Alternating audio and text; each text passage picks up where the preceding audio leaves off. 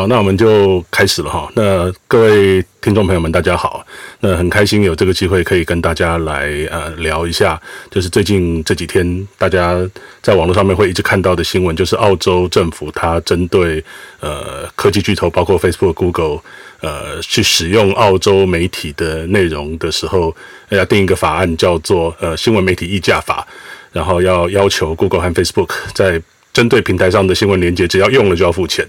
那这两家科技巨头有一些不同的反应，那大家也都读到新闻了。那所以我们今天想要来从这个呃事件来出发，然后来聊一下，就是呃呃，我会用，因为我我自己过去的一个经历比较在媒体端，所以我会用比较从媒体跟平台的角度来谈这个问题。那很高兴的黄佩生律师，呃，他用一个他会将要用一个那个比较法律的层面来分析。呃，来，所以我们会有几个不同的观点。那我们首先欢迎黄律师，那请黄律师也跟大家打个招呼，自我介绍一下。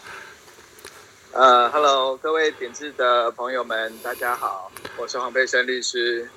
那我主要处理的是法律的这个非讼的法律的问题啊、一般呢不是处理那种纠那个法律诉讼纠纷开庭的律师。那么我大多数的时间是协助新创业者建立他们的商业模式。他们的股权架构，以及在处理呃这个募资的时候的财务规划啊，所以呃关于这个案子呢，也很呃跟呃新经济以及媒体的商业模式也蛮有关系的，很高兴有机会跟点子一起讨论。好的，那我们接下来就开始来谈这件事情哦。那就是澳洲政府，呃，他定的这个法律，然后 Google 跟 Facebook 有截然不同的反应嘛。那我们现在看到，就是说 Google 它的做法是一个比较迂回的战术。它在这个法律还还在讨论，还没有正式定案，就准备要提出来之前呢，他就想抢先跟几家澳洲大型媒体签约哈，包括像他们很大的那个一个叫做那个 News Seven 啊，然后还有另外新闻集团，就是那个 Murdoch。他所拥有的这个这个集团，他就签了好几家大的媒体，然后他愿意付钱给这些媒体，然后他就是会他在二月初的时候去丢出了一个在他们的 Google Apps 呃 Google News 的那个 App 里面呃有一个新的功能叫做呃 Google News Showcase。那这个东西其实它跟一般的那个 Google News 它不太一样，一般 Google News 是它里面只有标题跟连接嘛，点下去之后你会连到呃这些媒体的网页，然后可以看到在媒体的网页里面看到这些新闻。那 Google News Showcase 的话，它比较是全文，把把所有那个新闻的全文放到这个 App 里头来，所以呃，Google 因为这个样子，它就付钱给这些媒体，然后它用这个方式来去呃回应，就是澳洲政府对它的一个法律上面的一个要求哈。那在 Facebook 这边的话，他就采取一个我我自己觉得是一个正面决战的一个态度，就是说从那个前几天开始，就是他就把所有澳洲媒体。呃，在 Facebook 上面的连接全部都变掉，就不管是那这些澳洲媒体他自己的粉丝团或自己的一些呃相关的一些账号的贴文，甚至就是说全球用户如果贴了这些澳洲媒体的相关连接的话，也都没有办法在呃涂鸦墙上面显示哦，大家就会看到错误讯息。那这个基本上是一个非常非常不一样的的这样的一个取向啊。那呃，国内外其实有针对这种做法啦，包括对于澳洲的澳洲政府推出这样的法律，它到底呃是不是一个好的一个政策？那对于媒体、对于平台的彼此之间的一个关系，那未来的发展会有什么样的影响？还有就是说，呃呃，媒体在这里面其实到底是不是有能够得到一个相当的好处？其实有很多。相关的讨论跟分析啊，那我在这边的话，我自己的角度，我会比较想要从呃，就是这样的一个政策，还有 Google 跟 Facebook 它为什么采取这样的策略来出发，然后来呃，从媒体它，因为媒体所遇到的这种呃深层的问题，其实不是这一两年的事情了，其实是有网络以来就就就这个状况就是每况愈下，那所以。呃，我我比较想要从这个角度来谈，那把这件事情当成是一个切入点来来谈这件事情。那黄律师，您这边会用什么样的角度来谈？您也可以大概先跟呃听众朋友们预告一下。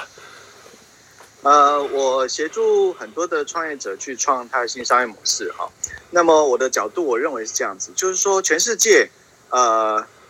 的人口。大多数人愿意花钱，也就是说，大家的消费啊，这所有的一个都是大家的这这个呃经济的来源，就是人民的消费嘛。那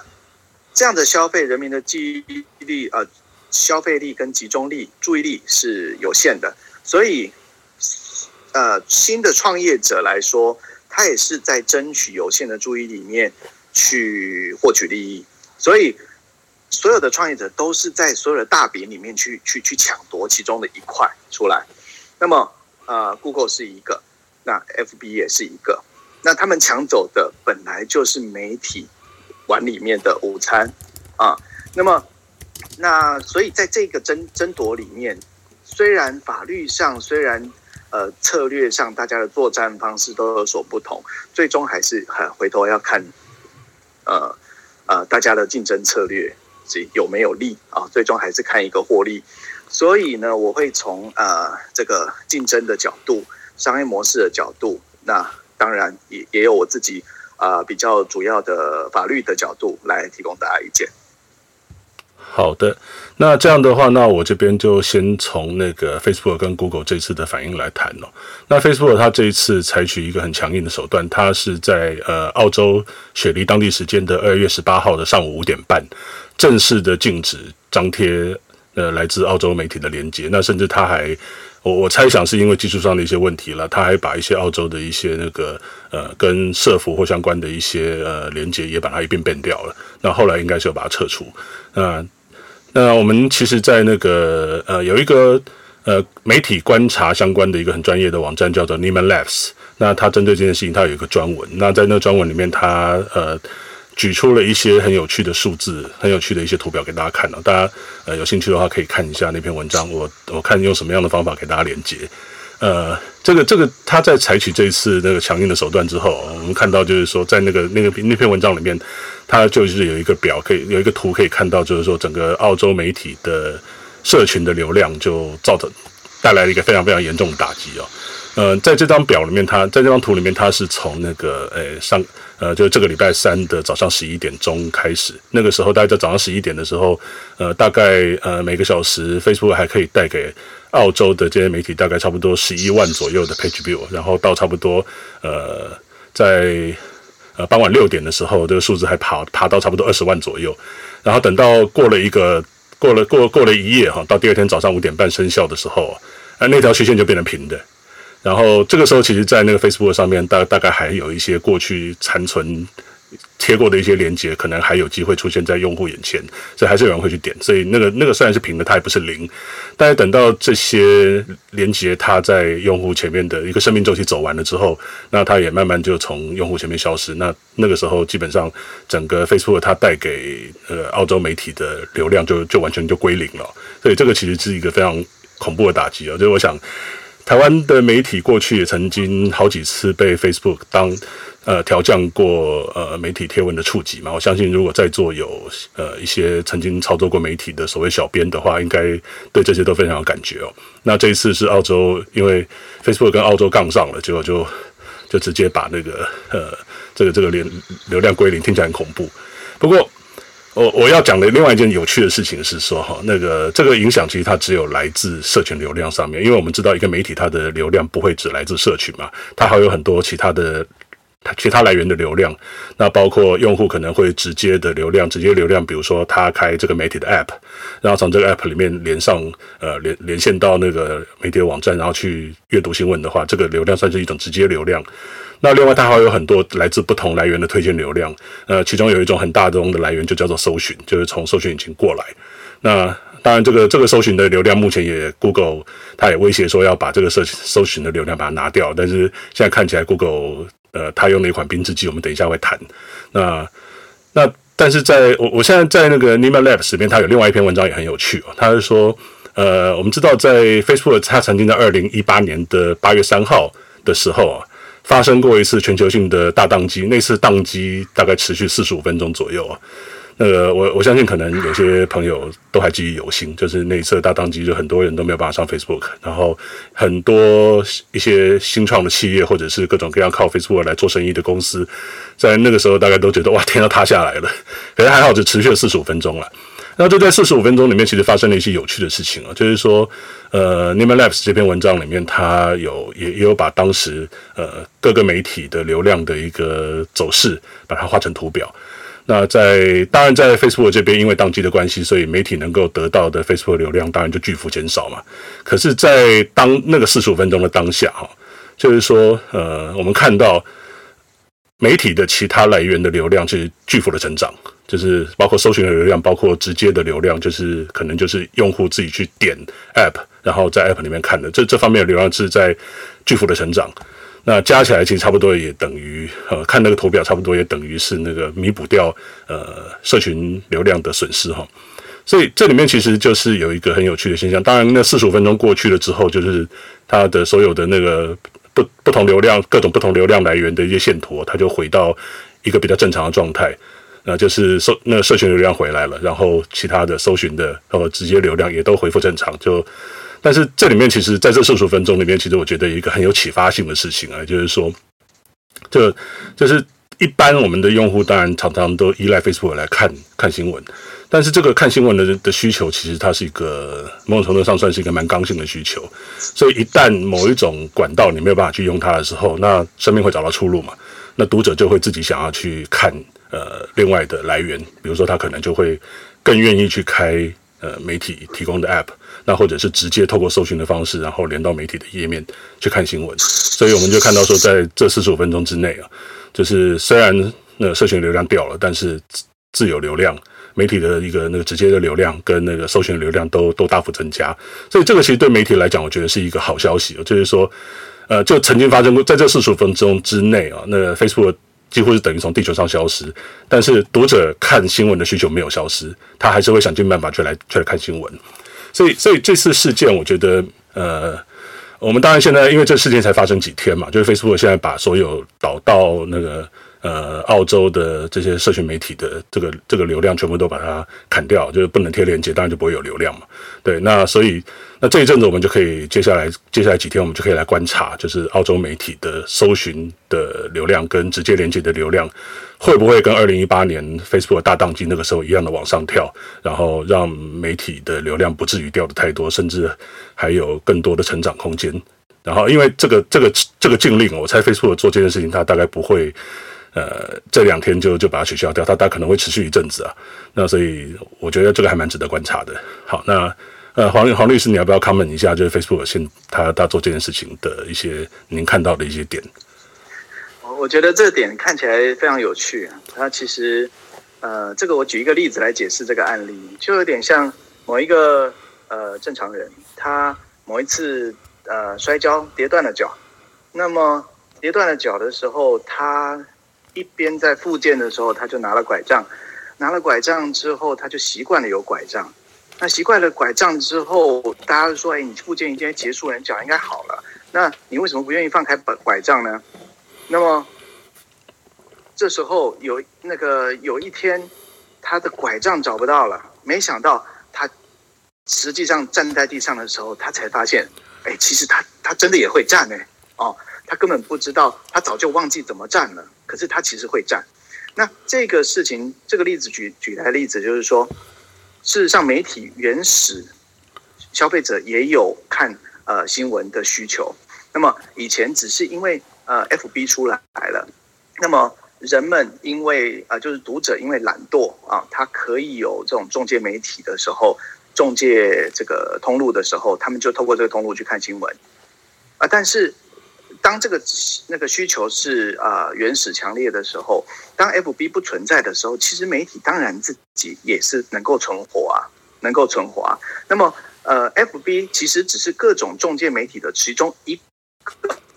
那么当他要这个威胁、呃、不。不帮助大家去导流的时候，他其实自己也需要去考量，他是不是其中的一个。那么，如果他不帮大家导流的话，其实这个流量不会消失的。第一，会会透过其那个直接的去流到媒体；第二呢，会去透过其他的中介那个流到媒体。那么，其实 FB 是输掉了这些流量。好，那么这样子的一个状况，其实是在比大家比谁气场，比谁气场，看是这些媒体会认输，还是 FB 会认输。两边都在流血，对，好，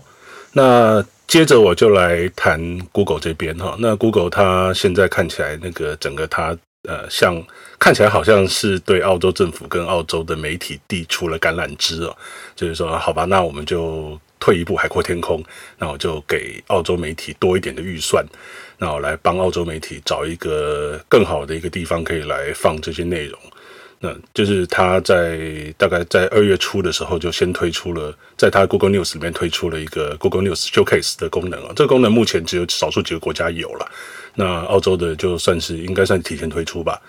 那另外，他一方面他也跟几家的澳洲媒体有谈好条件嘛，就是会去付费购买这些澳洲媒体的新闻内容，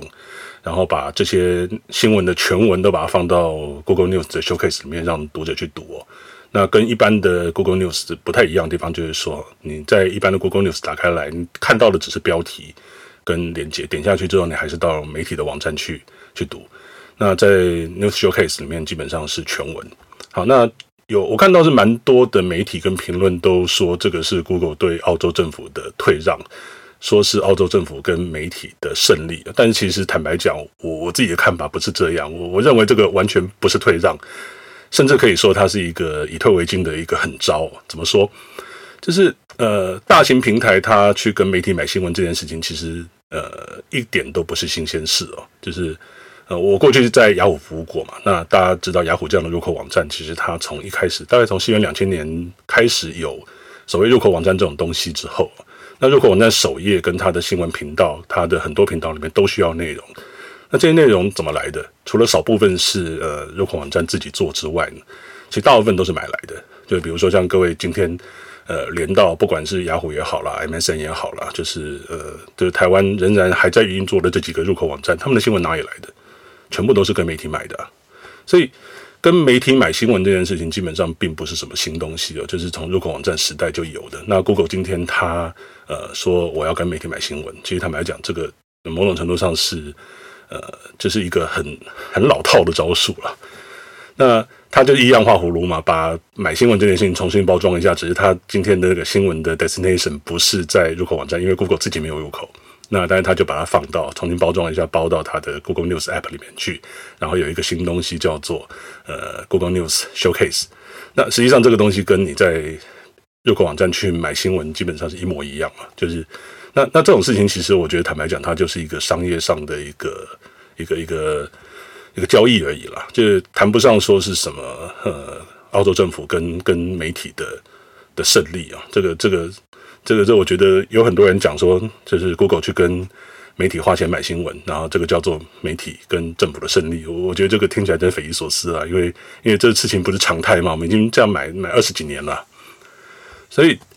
另外一个方式就是说，Google 因为他愿意出钱来买这些新闻，放到他自己的产品里头去。其实他在跟澳洲政府游说的时候，其实他多了一些筹码，就是他在这个立场上面，他会显得更理直气壮。因为，诶，我有透过我的这个这个新产品，跟过去呢，Google 有一个叫做 Google News Initiatives 这样的一个新闻媒体扶植的计划。其实坦白讲，这个东西它一方面对。媒体确实是有一些呃正面的一些影响，另外一方面，你也可以把它视为一个是 Google 在进行一个公关的一个很重要的一个策略啊，就是说它有一个这样跟媒体合作的这样的一个姿态，所以它当跟媒体有一些合作的时候，或者跟政府要做一些 negotiation 的时候，它会有一个比较呃合理或者是一个比较具备道德高度的一个地位。所以今天我们来看 Google 花钱跟澳洲新闻媒体买新闻这件事情啊，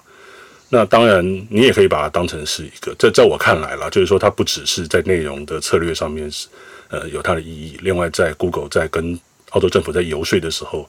也有一个相当的意义存在，就是说它的道德高度会更高，它也更显得理直气壮。然后如果 Google 真的因为这个样子，它就取得了更多的谈判的优势的话，其实最后得利的还是 Google 啊。不不是澳洲政府啊，所以有些人说，这澳洲政府跟媒体呃在这次谈判当中获得胜利，我自己是没有办法这样想的。那还有另外一点，其实很重要，就是跟媒体的获利有关的，就是说，Google 今天他把媒体的新闻拿到自己的 Showcase 里头去放，那对对读者来讲，我们从读者的角度来看的话，那读者他就不需要自己费力跑去各个媒体的 App 一个一个打开来看，他也不需要。呃，跑到媒体的网站里头去看，他只要打开 Google News，然后打开，然后切到呃 News Showcase 的那个页面里面，他就可以一网打尽，就是可以看到所有媒体的内容，各家内容都可以一次看个够。那这个对媒体是什么意思呢？就是说，媒体虽然从 Google 那边拿到更多的预算呢，因为 Google 花钱买媒体嘛，那但是呃，媒体会失去什么东西？媒体就是会失去这些本来会自己来媒体的网站或 App 来看的这些读者，这些流量就消失了。那这些流量消失，它背后更大的意义是什么？更大的意义是说，哈，第一个，本来在媒体的网站跟 App 里面都有一些媒体自己在卖的一些广告内容，那这个钱是直接媒体收的，直接可能媒体它会有一些所谓的直接的客户，我们叫做直客。那当然很多媒体它也会有各种各样的广编稿啊、置入，然后有各种活动的一些呃广告的稿件，它会有很多自己的版位。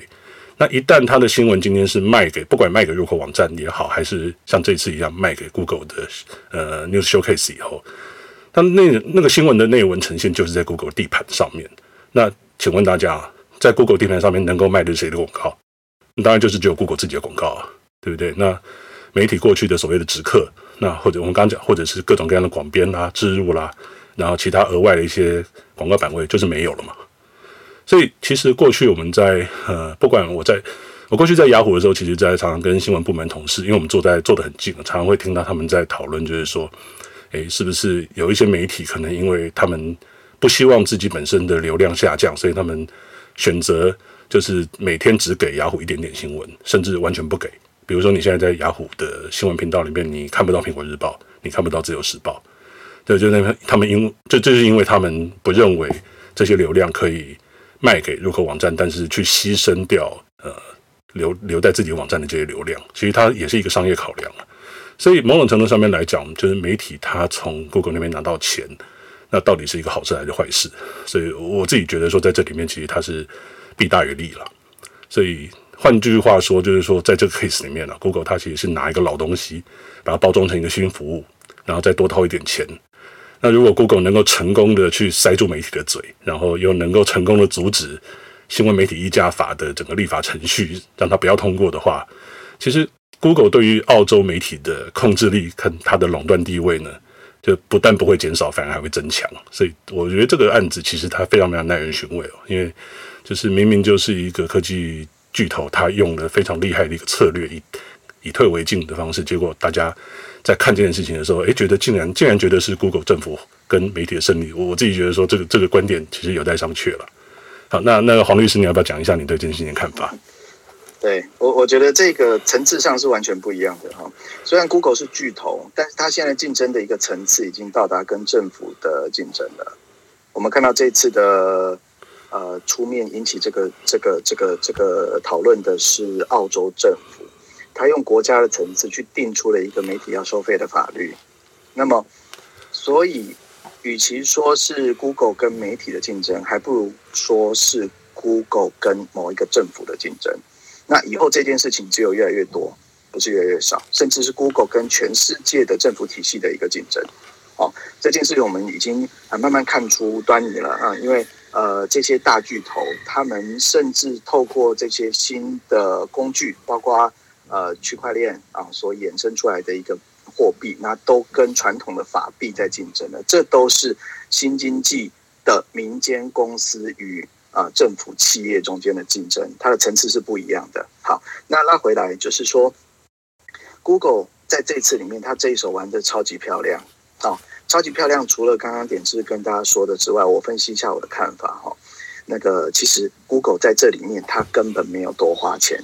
原因是什么呢？大家呃可能不知道，我帮大家补充一点前提的知识哈，就是大家从可能从来没有想过，为什么 Google 我们在去呃搜寻的时候，它在它的搜寻页面，那这搜寻页面也是他家的机器嘛，他的伺服器，它的搜寻页面里面竟然有出现我昨天所写的某一篇文章，我自己放在我部落格里面。啊、为什么 Google 可以把我 copy 了到它的搜寻页面？里面有它有我的文字哦，我写的我的著作权，里面甚至有一张我的放在我的文章里面的图。那这张图我拍的，那我的著作权，Google 可以把我透过它的爬虫，然后去放在它的网页里面，却不用给我钱哦，那这件事情是为什么？为什么从来没有人想过说可以去对 Google 要一点钱？好，原因是因为不是没有，其实这这件事情在最早最早美国的时候，早就已经曾经有啊那个搜寻引擎被媒体告过了。好，那时候发生的状况，这个这个媒体呃这个搜寻引擎不是 Google，在最早最早就有一个什么 Pacific News 之类的忘记了。那呃这个案例是呃那时候呃各种媒体啊，像 New York Times 啊，或者是这个这个呃先锋报啊，那他们的那个。呃，内容呢被一个搜寻引擎，那时候是新的搜寻引擎，现在已经不存在了。把他们用爬虫呢，就全部都爬到了他的搜寻引擎页面上了，然后给所有人看。那这时候呢，那个搜寻引擎就被啊、这些 New York Times 去告。那告的时候，最后呢，他们去打过了一个官司啊、这个诉讼在美国那个时候成为的一个啊、很很很先。最早的一个案例啊，就是就是搜寻引擎的案例。那最后是搜寻引擎的，搜寻引擎的，他赢的地方是在于说，他为什么不用给这些媒体钱呢？主要是因为著作权法虽然啊，原则是只要你用了别人的著作权，就必须要给著作人钱，但是前提是呃，不，应该说例外是有一个例外叫做合理使用。合理使用的逻辑就是，它如果符合呃法律上的一个合理使用的条件的话，那就可以例外啊。例外就是不用给钱啊。那这边的一个符合例外的状况，就是在啊，因为他们宣称的是说，搜寻引擎我今天使用到你的著作权只有一点点，只有一点点。为什么呢？我可能呃，各位去打开搜寻页面，譬如说我今天进去搜寻黄佩生，那它跳出来的只有黄佩生的那个标题，以及底下总总共只有两行或三行的简短的叙述文字，那旁边的图片也是从呃原始的来源页面去做一个缩图，有一个 thumbnail 在旁边而已。所以整体来说呢，它虽然 copy 到你的原始的著作权，那但是呢，它 copy 的程度不足以影响到原有著作的一个经济价值，好，那重点在这四个字，不影响经济价值。也就是说，我搜寻引擎赚的钱，跟你原本卖著作权要赚的钱不是同一种钱，不是同一种钱。所以法官说，哦，这可以，它是属于一种合理使用，因为搜寻引擎提供给消费者的价值是提供搜寻。那么搜寻完了之后，还是会引领消费者跑回去你原本的网页，然后去看完你的全文，啊，那么原本的网页提供消费者价值是看完全文得到知识的这个价值，啊，这是两种不同的价值，所以搜寻引擎并没有侵害原本著作权人的价值。好，那因此呢，说搜寻引擎不用付媒体钱，啊，这个成为呃全世界的一个案例的先驱。那么，搜寻引擎也就是后后面 Google 呢，从来拼命的去搜，无论是搜到这个 UDN 的，搜寻到 New York Times 的，或者所有的这些那个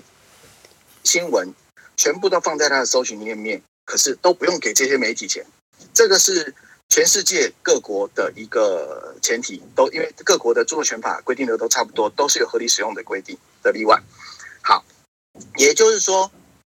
我我今天跟前面讲的是搜寻引擎为什么不用给媒体钱？好，那可是刚刚点字前面有讲啊，雅虎以前有给媒体钱呢，这是为是为什么呢？那是因为雅虎呢，它除了搜寻引擎之外，还有一些是自己作为除了搜寻引擎之外，还有一些内容网页。内容网页，譬如说雅虎新闻，雅虎新闻它的新闻出来的就不是就不是标题跟检索而已哦。它是全文哦，那当你抠了别人的全文放在你的网页上，理论上你就要付钱。所以雅虎以前有付钱，这个很正确，没有问题，没有问题。好，那到现在发生了什么事情？就是 Google 从来没有付过钱，好，可是大家都习惯 Google 不用付钱了。好，那这件事情演化到最近，大家要去注意一下哦。以前哈，Google 在它的搜寻页面很节制的，就只有。最上面可能有广告，就是你你必须要付费的才会放在最上面，或者是最下面跟右边有广告，那么其他中间都是自然搜寻的出来的东西哦，这就很 OK。可是哈，Google 呃食髓知味，大大家现在习惯了不用那个媒体都不跟 Google 要钱，他现在跳出来一些什么？就是他自己也跑出来一些 Google News。Google News 有一点像是点字之前刚刚讲的这个 Google News Case 哈。可是他在呃这个新闻之前的时候，他有一些是在呃广告栏位跟自然搜寻中间所出现一些栏位哈，跑出来一些内容。这内容呢，从最早的开始有一些。汇率换算啦，温度显示啦，一直跑出来。温度旁边的是地方的那个气象消息啦，甚至又跑出来一些其他的消息。诶，那些不是搜寻的结果，那些是 Google 自己作为一个类似雅虎新闻一样，对读者直接提供的内容。这些东西它的内容哪里来？绝对不是，绝对不是 Google 自己去聘人去写出来的新闻内容嘛。它还是一样不知道用它的爬虫去哪边抓来的。这个东西它应该要给钱啊，可是大家因为一直以来都习惯不用给 Google 钱啊，不，不用跟 Google 要钱，不能跟 Google 要钱，所以都忘记要跟他要钱。那这件事情呢，不是只有我发现哦，其实呃，大家念法律的也渐渐的发现了，为什么呃 Google 开始都出现了一些，我可能是大家网页上写的东西，可是他从来没有给别没有人钱啊。哦这件事情慢慢都有人发现了。好，那在这个趋势底下，哦，所谓的养套杀，那 Google 其实已经把大家养到一个地步了。那么，他接下来如果真的要去杀的话，那我觉得他的做法非常的有策略，很聪明。聪明就是说，他不像 FB 一样用这种跟你对决的手段啊，他呢其实是呃回头去呃，像刚刚点志说的，跟泰国呃不。这个澳洲政府递出橄榄枝啊，对这个媒体提出了一个 offer。当然，新闻里面不会写这个 offer 多少钱呐啊，但是想可想见的，原本不用付钱，媒体已经苦咔咔那么多钱那么多年了，已经苦到媒体快要快要倒了。那今天 Google 愿意给他一点钱，我跟你讲，这个这个钱一定不是多很多的钱，一定不是很多的钱。那么他就收了，他就收了，然后那。就给了，因为这时候呢，就会产生了那个 Google 一定是产那种呃使用那种远交近攻的这种策略嘛。某一家呢，先跟他达成策略，给他多一点钱，那后面来的就不用给他那么多钱，但是大家通通都授权我，总之我是取得新闻内容了，我就可以在我的 Google 的 News Case 上面显现全文的新闻内容了。那可是呢，事实上这个他拿出来的钱。根本就是他原本依照著作权法根本该给的钱啊，可是他给了该给的钱，全世界都还还还对他拍拍手，给他鼓励说你真棒，你真的是呃做得好好哦。那我觉得这这个一方面哈，我是笑全世界大家都觉得很很傻，好超傻，好天真呐。二方面我是觉得 Google 这招真的是超强策略啊。希望以上的这些前提补充有帮助到大家。好，我稍微补充一下那个黄律师刚刚讲那个东西啊，就是说原本 Google 的搜寻它只是去爬标题，然后带连结，然后有一点点的引言。但是黄律师刚刚提到那个东西，基本上它在 Google 搜寻的页面上面是有一个叫做 Snippet 东西，就是呃，对各位现在如果搜寻一些关键字或然后你会在 Google 页面上不只是看到一条一条连接，你会看到一个小方块，那个小方块里面实际上就已经有一些摘要或者整理了。像这个东西其实它造成一个很大的问题，就是说原本大家呃还是会去点连接，然后连到那个目标网站去，所以目标网站会得到流量。但如果说今天有一个 Snippet 把那个所有的一些摘要都已经显示在那里头的话，其实他用户他就不会再去点了，因为他只要看到那个资讯，对他来讲就已经得到帮助。所以这其实是很多的媒体、很多内容网站。他在抱怨 Google 的一点就是说，你推出的这个东西虽然对用户来讲是非常方便的，但是你也扼杀了原本应该要流流到这些媒体去这些流量，所以这个其实就是后续会发生很多争议的一个大问题啊。但是 Google 看起来没有错，也就是说没有错，也就是说哈，Google 现在做的事情已经不是最早的那个判决所说的，他只负责搜寻的价值。哦，那媒体是被阅读的价值，而不是而 Google 现在做的是，它除了搜寻价值之外，也提供了被阅读的价值。那么这时候就等于是侵害了原本媒体或者是内容提供者的创内容创作者的价值了。这时候著作权法上，Google 本来就该付钱。嗯，好。那呃，我我自己在看这个问题的时候，其实我对于呃这个问题，当然它到最后会用什么样的一个方式去发展，当然目前还是一个未知数了。那但是我自己觉得说，照目前的看法来看的话，就是似乎双方不管是坐下来谈谈到一个地友，那或者是呃事情就会变成往一个比较呃大家撕破脸的方式来发展，其实。某种程度上面来讲，我觉得它都是一个结果，而不是一个原因啊。怎么说呢？就是说，因为呃，媒体其实在这里面哦，就是说它是一个问题的焦点，因为它跟这些科技巨头之间有一个非常非常不对等的关系。就是说，媒体的势力，就算是再大的媒体集团，其实跟这些呃科技巨头比起来，它的规模仍然是非常非常小的。而且更糟糕的就是说，媒体其实它是依赖这些。科技巨头来给予流量，那这个其实在我过去写过的一些文章，我过去曾经在 Medium 上面写过一系列的文章啊，那它主要是在探讨，不管是旧媒体也好，新媒体也好，那都面临到很严重的生存问题嘛。那旧媒体面临到是一个转型的的问题，那新媒体就算它没有转型问题，但是它也日子不好过。新媒体往往满怀理想、满怀希望，成立了之后，到最后发现活不下去。那呃，我这一系列文章其实在呃求从读者的角度来出发，然后来探讨媒体遇到的问题，还有媒体现在呃能够采行的各种收入方式，呃的的，比如说不管订阅制也好了，广告流量变现也好了，或者是打赏等等的这些不同的变现方式，从读者角度来看是是怎么一回事？那呃最后就是说呃要去找到一个出路，然后让媒体可以呃去呃有。新的一个发展的可能性啊，那在这一系列文章里面，其实我有一个观察的结论，就是说，今天所以媒之媒体之所以会沦落到这个样子，就是任人宰割的的的这种地步，其实它有两个很重要原因。第一个原因就是说，哈，我们目前看到这些媒体，它都非常过度的依赖流量变现这个商业模式，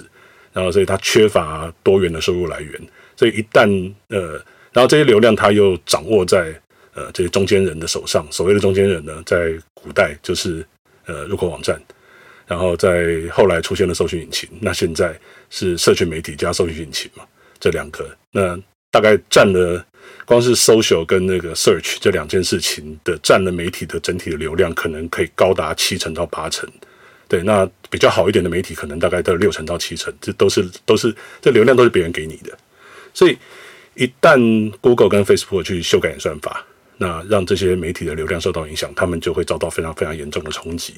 这这种冲击其实它是一个很严重的依赖关系了。那这种依赖关系，它呃背后的一个原因就是呃，一方面我们刚刚所讲的，因为媒体太过依赖流量变现，它几乎没有别的变现方式。那另外一方面就是说，当一个这么强大的中间人出现的时候呢，其实媒体跟读者之间的直接连接就消失了。我们想象一下，在没有网络的时代，其实媒体跟读者之间的连接相对来讲比较强强比较强大。就比如说，你今天要去呃订报纸，你要订杂志，对，那你基本上要做一个订阅动作，那报纸跟杂志就会直接送到你家里头。那虽然呃，我虽然媒体没有办法像网络一样，像网络时代一样，然后这在很短的时间之内用一点点资源就可以去获取极大的观看数，但是。相对来讲，那反而是一个比较稳定的一个支持跟收入来源了。那读者跟媒体之间的关系，信赖关系是强的，而且它是一个比较长时间的一个持续关系。那呃，另外还有一个很重要的点，就是说，在过去没有网络的时代，基本上你要成立媒体有一定的门槛。那以电子媒体来讲的话，就是它要执照，它要有大量的资本的投入，那会有很多技术的门槛。不管你做广播电台或者是做电视台，都是一样，就是它不是一个一般人能做的事情。那你就算是要去办报纸或者是办杂志，其实它也是有一个技术的门槛存在哦，所以不是那么容易。那那现在有了网络之后，就是各种各样的创作工具的解放，让每一个人都可以同时是好好几个自媒体。比如说，以我来讲，我自己就有部落格，然后我也有 YouTube，我我没有 YouTube，然后我也有 Podcast，然后现在又在 Clubhouse 上面，在在那个呃，在在主持节目。那所以基本上就是说，每一个个人他都。同时，他都在在这些工具解放之后，他都变成媒体的竞争对手。那每一个人都可以产制内容的时候，媒体的竞争对手一下子变得很多。那如果我们从那个流量经济的角度来看的话，意思就是说，能够提供内容、能够提供广告版位的供应者一下子增加了，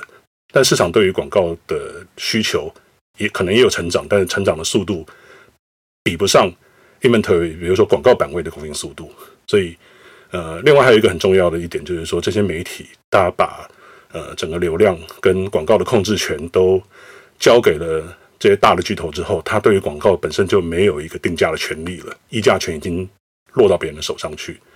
所以。所以这件事情基本上就让媒体变成一个这些呃中间人，这些不管入口网站也好，不管是呃社群媒体或者是搜寻引擎也好，媒体就变成这些中间人的内容代工者。啊，这些内容代工者他还是一个过度竞争的状态哦。就是说，对于这些中间人来讲，我有手上有很多很多的媒体可以选择，我不一定要不一定要用你的。如果你今天跟我 deal 谈不下来，那我可以去用别人。对，那所以基本上就是媒体就变成是一个第一个，它的可取性、可取代性的非常非常高；第二个，它的附加价值其实很低，要变成一个中间人，他可以去呃任意任意去挑选的对象，所以这个就造成了媒体现在的一个一个状况。那回过头来，如果我们今天来看呃澳洲政府跟呃澳洲媒体在跟这些科技巨头谈判的方式，其实我我看不出来有什么结构化的转变了。就是说，虽然 Google 它用了呃。丢钱进来，然后让媒体来提供内容的方式。可是这个内容，这这个内容提供者的角色是没有改变的。就 Google 原来是他的流量分配者嘛。那如果今天 Google 跟你谈的 deal 谈好了，那哪天他这个 deal 结束了，合约结束了，他不跟你续约，那你就没有办法继续赚到这笔钱嘛，对不对？你的钱基本上，你的钱跟流量还是要靠 Google 来。这媒体基本上还是一个呃，必须要仰赖、依赖这个中间人的这样的一个弱势的地位哦。所以。所以我自己觉得说了，在这个契机，其实某种程度上面来讲，你可以把它当成这个事情，我可以把它当成一个对媒体来讲一个选择的一个契机。假使说今天 Facebook 把你的呃这个呃连接把它 ban 掉，ban 掉了之后，那你当然就失去了 Facebook 来的流量嘛。但是用户如果仍然想看你的新闻，他对你的品牌仍然有一个信心，他会透过各种方式持续想要看到你的新闻。所以这个其实反而是一个跳过 Facebook 跟读者之间直接建立连接的一个很好的机会。那另外 Google 的这种这种这种这种方式，我觉得，呃，某种程度上面来讲，当然对小媒体来讲就比较不可能有机会去享受到这样的一个好处嘛，对不对？但是对对小媒体来讲，其实它仍然还是可以想办法透过，就不要不要去想说我就是要靠这些中间人，然后我去想各种各样的方式去呃跟我的读者直接产生连接，想办法去开发读者的各种需求。除了卖内容之外，是不是还可以提供更多的整合性的服务，来作为多元收入的一个来源？我觉得这个其实是媒体的面对自己的一个生存竞争的现实，可以去思考的一个方向啊，并不是只有卖内容而已啊。我我之前其实有一次，我刚刚出道的时候，刚开始工作的时候，我还是一个菜鸟编辑哦。那那个时候其实有一个机会去，呃，那时候。张宏志先生还在城邦出版社嘛，然后他们开了一个，就是他跟何飞峰先生两个人开了一个针对城邦内部的呃编辑的一个训练营。那在那个训练营里面啊，其实我呃很幸运的听到詹先生讲一句话，那到目前为止一直对我来讲受用良多。他他说什么？他说：“那各位在做书做杂志，你不要以为你的工作就只是把。”内容印出来，把它印在纸上，然后卖给读者。那真做书做出版这件事情，它真正的一个本质是对于一个特殊兴趣的经营。什么叫特殊兴趣的经营？就是说我我常常举一个例子，就是说，呃，比如说一个喜欢钓鱼的人，那过去在呃，他可能会去买跟钓鱼相关的杂志，那他会看那个电视台里面跟钓鱼相关的节目，那他可能会上 YouTube 去看。呃，YouTuber 对钓鱼相关的一些拍摄的一些影片，那他可能会到一些那个网络上的社团里面去跟所有钓友交换意见。可是对他来讲，真正去完成这个兴趣，呃的那个终点，那个目的目标是什么？那个目标其实不是看到内容而已啊，他要去钓到那条鱼，他必须要把那条鱼钓到手里，他才完成了这个这个兴趣。那对他来讲才是一个完美的服务。那在这样的一个。思考里面就是说，其实媒体它扮演的角色，它可以远远不只是提供内容而已，它可以把怎么样去完成一个特殊兴趣这件事情一并纳入考虑。那那这件事情其实我坦白讲也不是什么新鲜事了，也不是我第一个讲的，就很多媒体其实已经在做这件事情了。就比如说像上周跟天下，他们除了除了出版杂志之外，他们也会办很多各式各样的活动，比如说呃与大师见面啦，或者是各种呃经济学大师啊、管理学大师的论坛等等。那这些事情看起来，表面上看起来，形式上面好像跟他们的经营目的没有直接的关系，因为毕竟是出版业嘛，出版业办这些活动感觉就有点好像不务正业一样。可是你如果从它的核心价值来思考这件事情的话，其实他在提供的核心价值是一致的，就是帮助他的读者，呃，去更能够的去接触到他们想要接触的那些那些素材，或者是完成他们的一些理想。比如说以天下跟商周来讲，对于他们的读者。大概就是想要了解世界这个这个世界上最新的一些趋势、最新的一些商业思维等等的这样的一些一些知识啊。那所以不管是透过看杂志或者办活动，其实都是在帮助读者去完成这个目标。所以这件事情其实在本质上面它是一致的。那所以我今天再回到这个澳洲这件事情上面来讲，我是觉得说了，假使说呃我们光只是看呃。政府怎么样立法，然后媒体跟呃这些科技巨头如何 bargain，如何去各取所需？其实我觉得那个真的就是不会改变现状，对，但那个现状基本上就还是媒媒体还是没有办法摆脱作为这些中间人代工者的这种这种命运。所以其实如果能够趁这个机会，也不一定要在这个机会了，其实随时都可以开始哦。就是呃媒体去思考一下，你跟读者之间关系到底是什么？你到底想要帮读者做到什么样的事情？所以其实你会发现，媒体可以做的事情非常非常多，就不是只有提供内容而已。那所以这个基本上是我觉得媒体在这个事情上面来讲，他可以再一次的去思考自己未来到底要做什么。所以这个这个是我的一个看法。好，那呃黄黄律师，对您就就接接下来您也可以来给点 comment 这样。这这个这真的是大问题。说实在，我们啊，我协助那么多新创业者。去思考他们的商业模式，也思考过太多次这种问题了啊。嗯，Google，我我我自己觉得，从媒体的角度上面要来思考，好像这一次在这个竞争里面，媒体弱势者一样啊。那我自己认为，这事情倒未必是这个角度来看啊。从以往来说，我们去。呃，深入去思考媒体的价值或媒体的定位到底是什么？事实上，媒体现在在做呃过去所做的事情，跟 Google 现在在做的事情其实没有不同，没有不同。从我自己的呃角度来看，因为我自己不是媒体啊，反而我我现在是从一个客观的角度来看这件事情。媒体呢，呃，无论你是出版社，无论你是报报纸的这个业者，或者是你是电视台广播业者。他做的事情都只有一种，都是将你的将这个创作人、内容创作者所创作出来的产物，去送到读者或消费者的手中。啊，那他创造出来的价值就是这个。那么，呃，那。创只是这个 deliver 的过程呢，可能是报纸，可能是书，可能是杂志，可能是广播电讯，可能是电视的这个讯号，啊，那实质上做的就是一个 deliver 而已。那么，可是呢，呃，大家 deliver 的工具都会日新月异改变吗？啊，最早是纸本，那后来变成电讯，后来变电视，电视变成互联网，互联网这时候又被人家呃被 Google。抢走了，那 Google 以后也一定会被别人抢走，这个毫无疑问。所以呢，所以呢，事实上，在我看起来，全部都是它只能分三种人：第一种是内容创业者、内容创作者；第二种呢是中间的所有的 deliverer，就是专门负责传送资讯的人；第三种就是消费者或读者。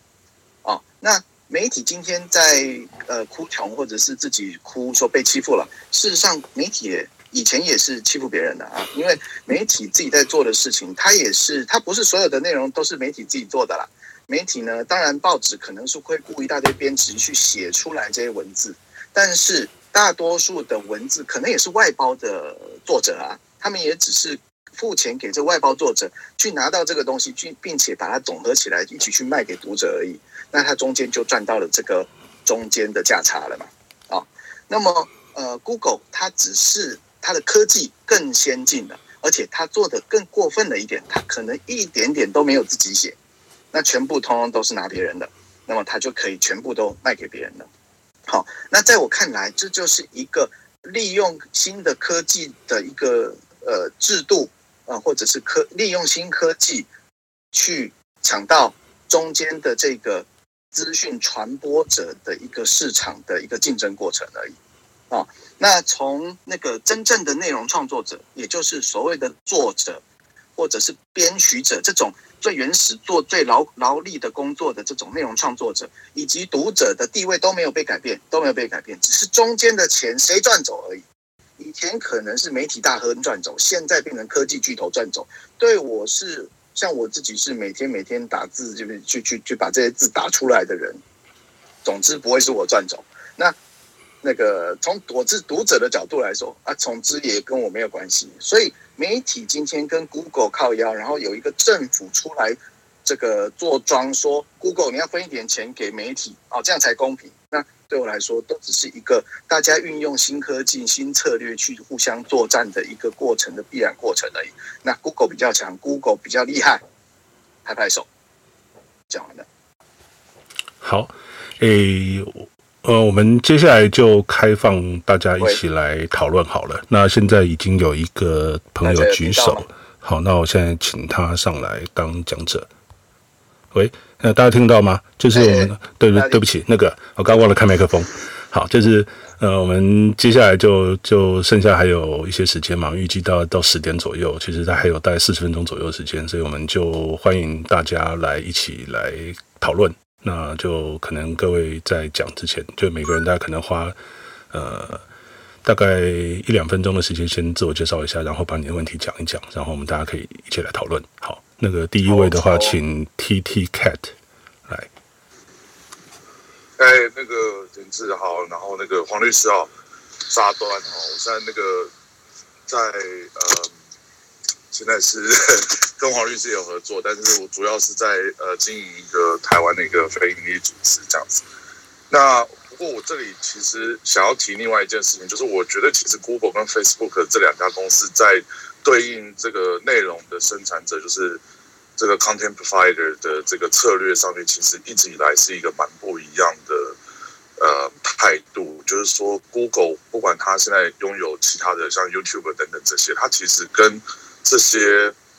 呃内容的提供者其实是有一个就是呃共生的关系嘛。那呃 Google 其实也提供了这个呃 Google 也作为一个非常大的一个这个广告的这个呃就是他们有这个 Google Ads，然后做这个 distributor 的这个这个部分，很多其实媒体也是透过 Google 作为中间商来去赚这些广告的流量费嘛，或是很多网站小的网站也是。但是 Facebook 反观 Facebook 的话，其实它从来没有跟呃实际提供这些内容的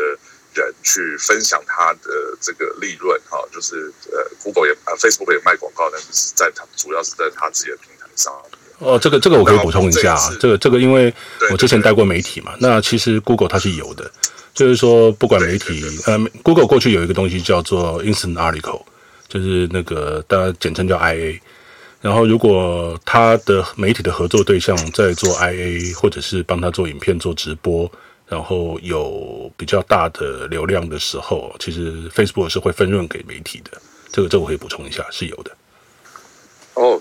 ，OK。所以我其实想知道的说，就就两位怎么看？说就是这一个，就是在这个澳洲的这个这个，尤其是 Facebook 啊，哈，就是他在这个澳洲。的这个法律上面面对选择这个策略，他可以走到底啊。那最后大家就是 可以稍微想要听听看大家的预测，说，哎，这个事情会怎么样的发展？这个是我自己蛮好奇的。好，黄律师，你要不要先来发表一下你的想法？好啊，那个你叫阿端是吧？我就是阿端啦。哦 你 K 是谁？我们不是每个月都呃，是是是，好，呃，那个。我我这个事情我自己是觉得这样看法，就是说，今天就我的见解，就是从它中间只那个呃讯息输送者中间彼此互相的竞争啊，这件竞争来说，从从呃人类的法则里面，当然就是优胜劣败啊，谁抢赢了谁就谁就多拿钱，谁抢输了谁就没钱发没钱领，那么。只是今天哈，它势必中间为什么政府要跳出来做这个装说 Google，你要给他一点钱，一定是媒体已经弄到快死了，哈，快没钱了。然后媒体呢，势必传统媒体在政商关系一定还有一些的啦，所以呢，他们就策动了一些议员出来搞了这个法律，来逼呃科技巨头吐一点钱给媒体。那说实在，给给这些钱哈，媒体也不会不会有钱呐，那只是暂时不会死而已。那么。那么，那政府也这么做了。那做出来了之后，法律这种东西势必不会在那个马上就就结束的。那么，科技巨头怎么因应这件事情？那就是考验这两家的手腕啊啊！那从刚刚一开始所讲的，FB 坚决抵抗，你你死我活，跟 Google 呢运用很巧妙的策略，付出本来该付的钱，甚至付了一点点而已，那么却赢得大家。很明显的感觉得出来，这里面是 Google 赢的嘛？啊，那么但是这件事情呢，我觉得就算现在结束，那也是 Google 赢；就算现在没结束，撑更久的话，我觉得 Google 也没有输，但是 FB 却有可能输。所以这两个呃大公司的一个手腕，很明显是谁胜谁谁谁劣了啊！这是我的看法。好，那我讲一下我的看法。就基本上对 Google 来讲，我觉得他这一招真的是蛮厉害的。所以，呃，除非澳洲政府真的呃通过了这个，按照现在的这样的草案内容通过了这个那个媒体议价法，不然的话，其实 Google 我觉得它到目前为止看起来还是比较占有优势的。那在 Facebook 的情况是比较不一样，因为呃，就像 Facebook 它在新闻稿里面所讲到，就是说这些媒体它透过它的粉丝页去贴文章。的连接，那或者是用户自己贴文章的连接去分享，其实，呃，某种程度上面来讲，这个 Facebook 上没有办法直接从这里面赚到钱。那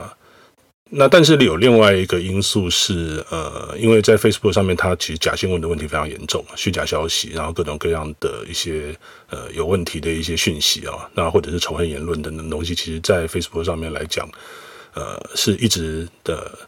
没有办法很好处理的一个问题啊。那你今天把所谓的 legitimate news，就是所谓一个比较呃好的一个新闻内容的连接全部都变掉了之后，那在 Facebook 上面，其实用户会看到什么样的东西？可能看到的就变成说都是一些没有经过比较严谨查证的，或者是说是一些根本就来源有问题，或者是完全就是虚假的这些消息在上面跑来跑去哦。那甚至它有可能会变成取代了过去民众在看的一些新闻的来源。那所以这个其实对于 Facebook 本身来讲，其实是一个非常非常不好的的的结果。所以我自己的判断是说啊，Facebook 它可能不会很快的就把呃，就 ban 澳洲新闻媒体连结这件事情就把它撤回掉。它一定是还要拿这个东西来当成筹码去跟澳洲的媒体跟政府继续来 bargain。但是呃，澳洲的用户如果他很在乎澳洲市场的话，我觉得他也会受到一个市场的压力。但是当然，相对来讲，澳洲的市场对于 Facebook 来说是不是一个很大的市场？就因为澳洲人口其实跟台湾差不了多少，比只比台湾多一点点而已嘛，是不是一个很大的市场？那我觉得这个部分的话，当然 Facebook 会有他自己的考量。但是我自己会觉得说，呃，一旦这个情况跟 Facebook 当初预期不太一样的时候，我觉得他会态度会比较软化一点。这是我目前的一个判断。我觉得大家都可以一起来观察，也许我会讲错也说不定。OK，好，谢谢，谢谢两位。好，那我们有一个好朋友，就是呃陈启刘刘陈启兄哈，那那个就呃有什么样的指教，也也也请您就来跟我们大家分享一下。呃，谢谢点字兄佩森律师。那我之前其实，在进入投资部门之前，其实点志兄应该知道，我其实是在报系的所谓的创新研究部，就是新闻媒体研究部门。然后我也是经济日报的第一代小编。所以基本上，我们整个这样子看过来哦，其实，在我先讲一件事情，就是刚刚其实点字拉出来的很多线讲出来都非常很精彩，而且我觉得再延伸下去可能会讲到明天天亮。但我就讲一个大的点跟一个提醒。我要先讲一个提醒，就是其实媒体的写作方式跟写作能力在这几年已经被严重的转变了，它其实是已经跟着社群变成很社群化的一种。陈述跟跟内容，所以当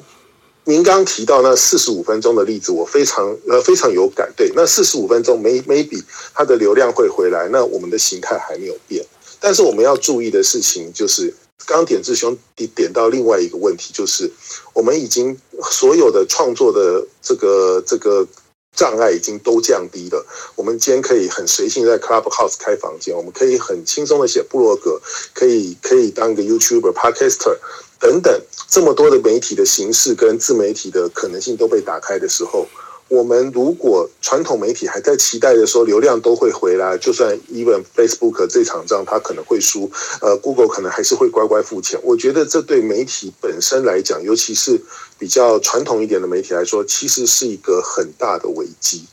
因为我们本身在长在在长线论述来说，我觉得在这几年已经有一些变化，尤其是我们顺应着社群时代的写作的一种，不管是下标或者是内容，甚至在整个取材的取向上，我想这都已经有了很很大的变化。所以这是我想要提醒的一件事。那我再讲一个故事就好。呃，一九九七年吧，那那时候我还做唱片。我还记得那个时候是那一年，如果你现在回头看 FPI 的数据，那一年是全球全台湾唱片卖最多的那一年。然后大家已经开始感受到盗版跟整个数位就是 MP3 等等的威胁。我还记得好像是张小燕他们吧，就是很多媒体那时候就为了要支援这个唱片版权的时候，那时候还弄了黑白一天，然后娱乐新闻那什么都是黑白的。我还记得有这么一天，但是我们。他们联合起来去做了这些事情，到最后有改变趋势吗？我们看到是一九九七九八到今天为止，整个唱片行业的趋势江河日下。even 就在中间，IPI 曾经打败了呃骷髅飞行王等等这样的一个当时他们的主要敌人，但是整个趋势还是一路下来，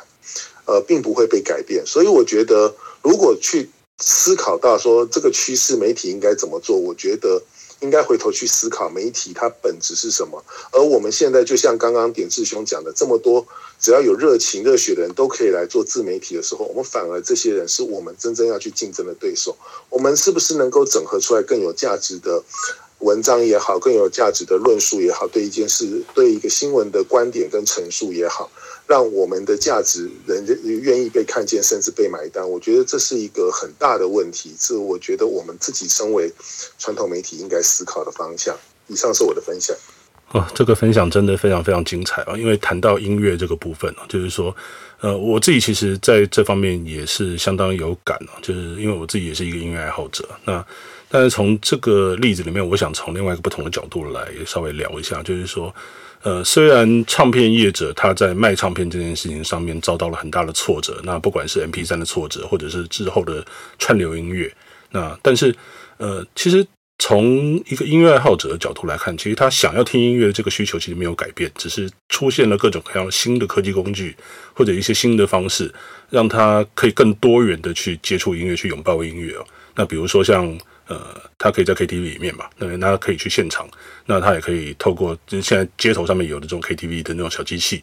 然后或者说在 Clubhouse 里面，现在有很多的一些艺能界的一些名人也上来跟大家交流，甚至就在里面直接开唱了。对，那那我觉得其实就这个角度来看，比如说像我看到音乐界其实有蛮多的，我不晓得这个这个这个这样的观察正不正确，但是有蛮多的唱片公司，其实它现在最大的一个营收来源其实不是。来自于唱片的贩卖跟销售，反而是来自比如说 KTV 的版权收入，那或者是说是呃来自于办音乐会，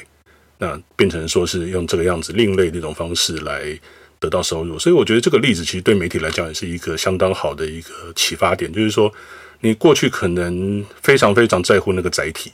对，那那个载体过去是纸本，那纸本当然现在碰到很大的问题嘛，对不对？但现在的载体，呃，就网络或者是呃透透过搜寻，透过透过社群导来的流量，其实某种程度上面来讲，也是一个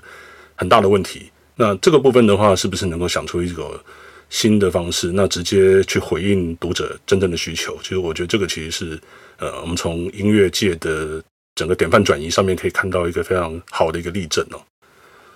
我回应一下点智兄的刚刚提到的事情哦。事实上，台湾的唱片，我如果没记错的话，从最高峰期大概一百二十到一百三十多亿啊。跌到后来整个数位加上实体大概是二十多亿左右。那中间的一百亿去哪里？其实我们那时候有做过研究，大概是二零一零二二零一二年左右，我们那时候做研究，有一个产业刚刚好就是多出了一百亿，叫做表演表演实体表演的跟商演的产业。那很简单，就是看大巨蛋一年大概可以有多少场，然后再加上各地的演出，大概我们算一算。月末那个产业就是多出了一百亿出来，所以完全就是去呼应了刚刚点志雄讲的，就是其实需求都在，但是当这个东西它消退的时候，其实有一个有一个新的市场正在兴起，那是不是我们自己要去调整自己的心态等等的去因应新的市场？我觉得这才是我我这是我觉得比较有趣的一个议题。好，那黄律师有没有什么 comment？有啊，我我完全赞同陈启讲的这个东西，就像是我，呃，在我们今天这个 session 的最开始，我讲的，就是人们的注意力是一定的。那不管他是被以前的读书带走了，还是后来的那个电视带走了，还是现在的互联网带走了，那又最终又回到了实体表演的带走了。那大家进行的都是同样一块消费。那只是看大家如何去运用新科技、运用新的策略去抢到这一块饼而已。好的，那我们有一位新的 speaker 也上来了，就是那个 Inside 的李博峰大大。点车没开麦哦。啊，对，好，对，不好意思，我忘记开麦。好，那个我们现在有一位新的呃 speaker 上来，就是李博峰大大，他是那个他他算是我在 Clubhouse 的上线了，那他也是 Inside 的主编。那同时也是一个非常知名的投资的高手。那那博峰对于媒体也有很多想法，所以也请博峰来讲几句话吧。我会把媒体分成小媒体跟大媒体。那它的界限大概就是十人为一个标准，也就是说十人以下的小媒体的话，它要转型，它要活下去，相对来讲很简单，而且它几乎不需要出卖任何读者，它只要就是。它是一个做 niche 一个垂直的领域的话，那读者觉得它的内容是可以帮助到自己的，他就很愿意付费订阅。所以付费订阅会是小媒体将来一定会走的一个方向。所以刚刚那个陈启大大他也有提到说，呃，我们呃目前的写作能力已经被社群的一个。一个时代改变了，但是对于垂直领域的媒体来讲，其实写作会越来越重要。因为当你的写作能力很差，你写不出有观点，然后不同于大众媒体的一些东西的话，没有人会订阅你。所以反而现在垂直领域的媒体更在乎的是有没有传统媒体的那一种主笔型的，或是能够提供自己观点的那一种写作者。这个写作者在将来。为了要跟使用者收费，反而变得非常重要。好，想讲完小媒体，现在我们来看大媒体好了。大媒体如果一大的话，其实大概就不会是几十人而已，它大概就是上百人的规模。这种大大媒体，它不太可能靠订阅制来活下去，真的不太可能。那它还是会回到原来的路上面，也就是说，它是吃广告费的。那吃广告费呢，又会跟 Facebook、Google 这一些竞争，那我必须要说，这次脸书呃呃跟 Google 在澳洲这这个事件，我认为最后的输家会是 Facebook。原因是这样的，Google 它有它自己的浏览器，有它自己的装置，所以它可以继续拿到很多使用者的资料，投放精准广告没问题。脸书呢，它会面临很多的压力，包括。呃，Apple 的装置也不给他使用者资料了。那现在他又打算要把媒体排除在外，也就是说，他没有办法靠媒体的内容提供给他使用者喜欢什么。那他的投放精准广告的这件事情就会越来越弱，所以反而他会变成是比较大的一个输家。那反过头来看，我们来看媒体，假设全世界有五十家大型媒体。他们愿意联合起来，让使用者看他们的内容的时候，必须要去登录会员。他们可能会掌握比脸书还要更多的使用者资料。这些使用者资料拿来投放精准广告的话，搞不好他们可以赚的钱比脸书还要多。所以才会认为说，媒体不一定趋于弱势。如果他们联合起来掌握大多数的使用者资料的时候，他们在投放精准广告这件事情上面，优势甚至会超过脸书。反而脸书在现在的话，它几乎就是腹背受敌，会情况会比较糟糟糕一点。这是我的看法。好，后面这个观点我会稍微有点不一样的看法，就是说，呃，如果脸书上面没有媒体的内容，会不会对脸书的营运或者是它的精准广告构成影响？那导致于它的整个使用量下降？我自己的观察是，或者我自己的看法是，我觉得可能影响没有我们想象那么大。主要原因是因为这件事情，其实在过去那个。Facebook 在不断在调降媒体的触及率的时候，他就一一直在讲，就是说他们接下来他们的整个发展目标是希望促成用户和用户之间，或者是用户的兴趣社群之间比较有意义的对话。那这件事情什么意思呢？这件事情意思就是说，一定是他们在看到他们的所有的那个整个营运数据之后，他们发现一件事情，就是说，呃，不管是在互动率，那或者是在那个整个呃内容的一个呃。它能够被延伸出去的一个数据上面能够看到，就是说，可能是跟用户个人本身相关的这些，不管是他的朋友的真实互动，那或者是呃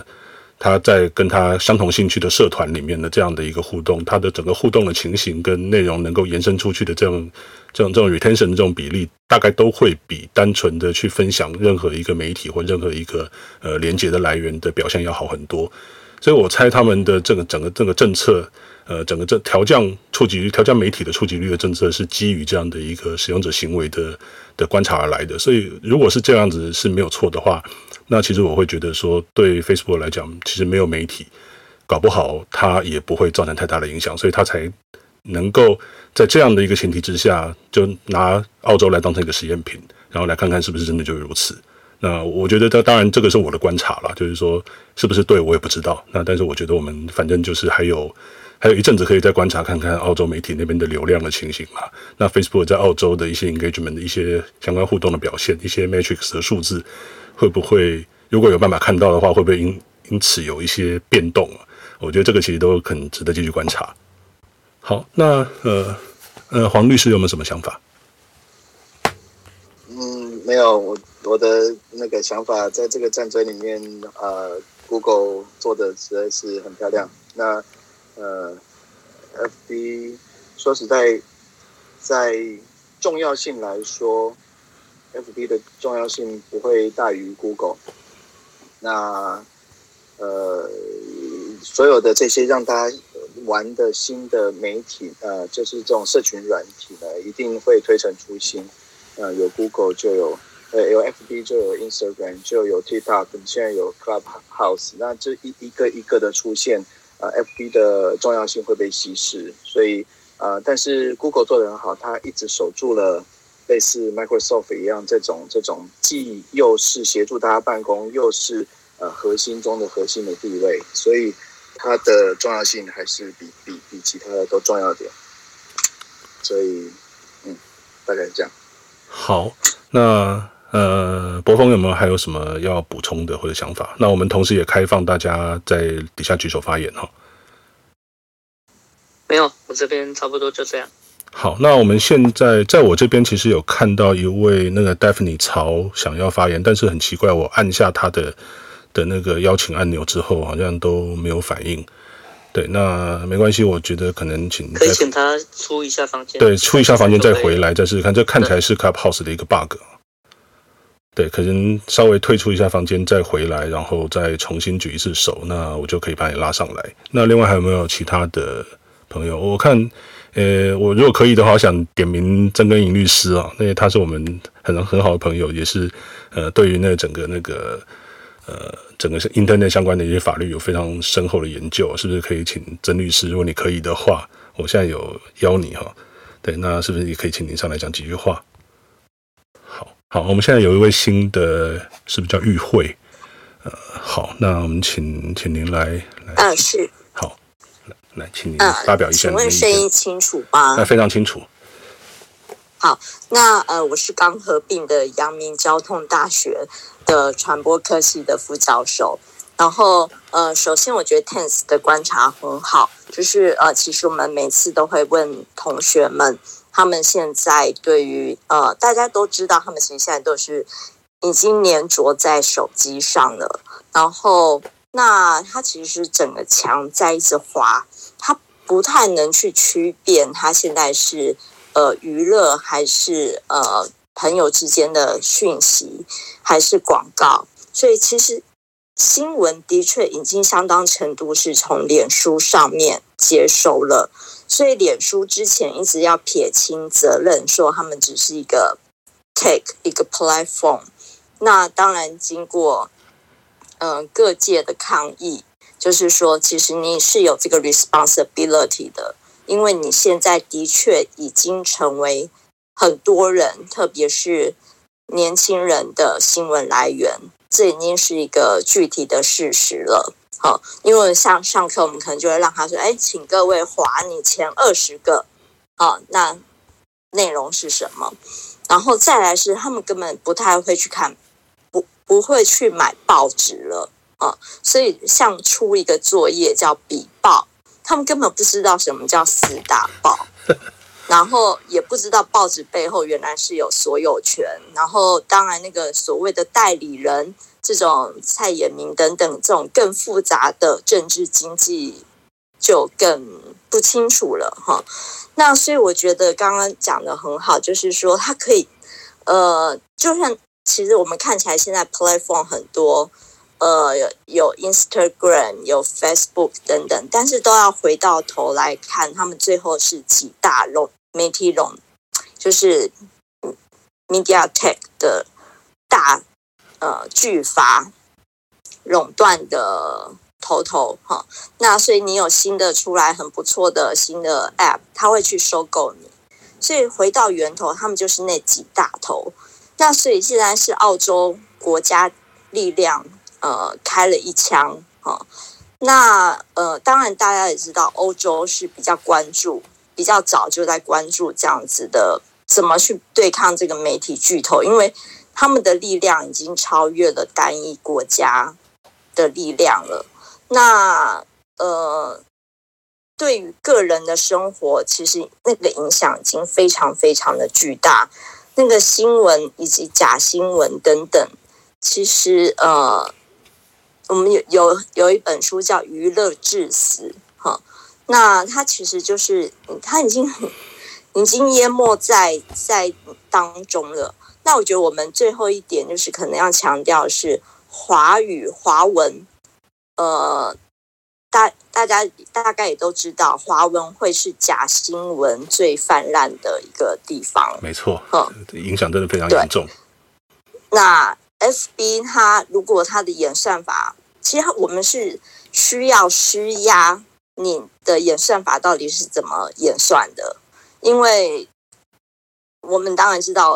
呃，FB 的创办人他的一些曾经一些行径啊，在北京雾霾的状况之下，还很快乐的慢跑等等等等。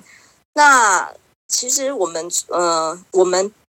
是有权利去施压、去要求，也的确曾经以前有学者就是说，你给我。你到底拥有了我多少的 data？然后他就用各种方法去阻挠，要了大概半年、半年以上呃的时间才会要到。但是你当然不知道那是不是全部，所以我觉得澳洲政府也开了一枪。那 Tens 的观察也好，其实 F FB 他就是知道他有这个 power 嘛，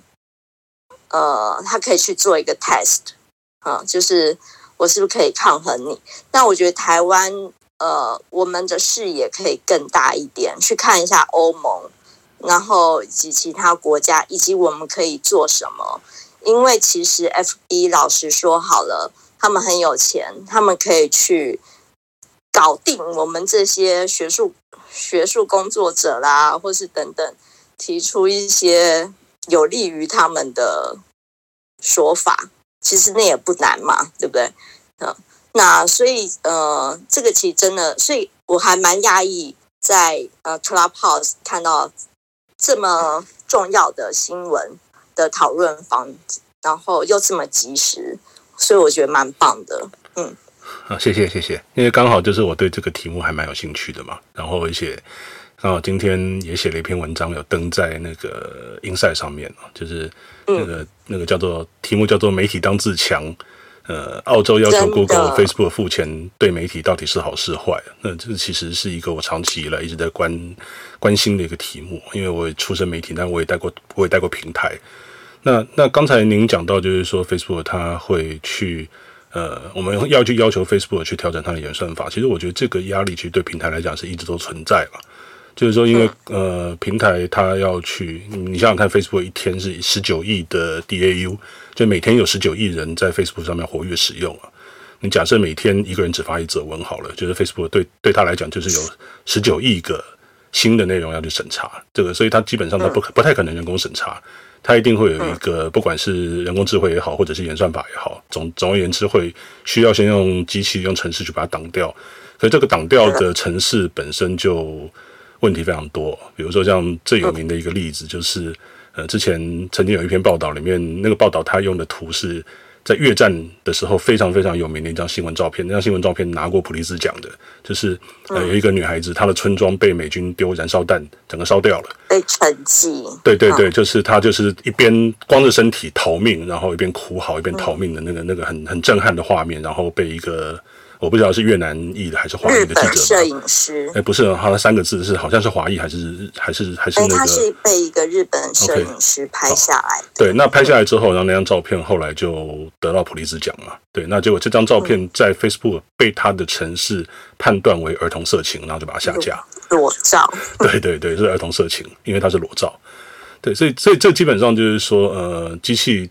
人这城市也是人写出来的，那人写出来的城市一定会有错。对，那这个部分其实我觉得就是靠呃，大家要整整个社会，包括政府也好，包括我们的用使用者或者是公民团体，然后技术社群，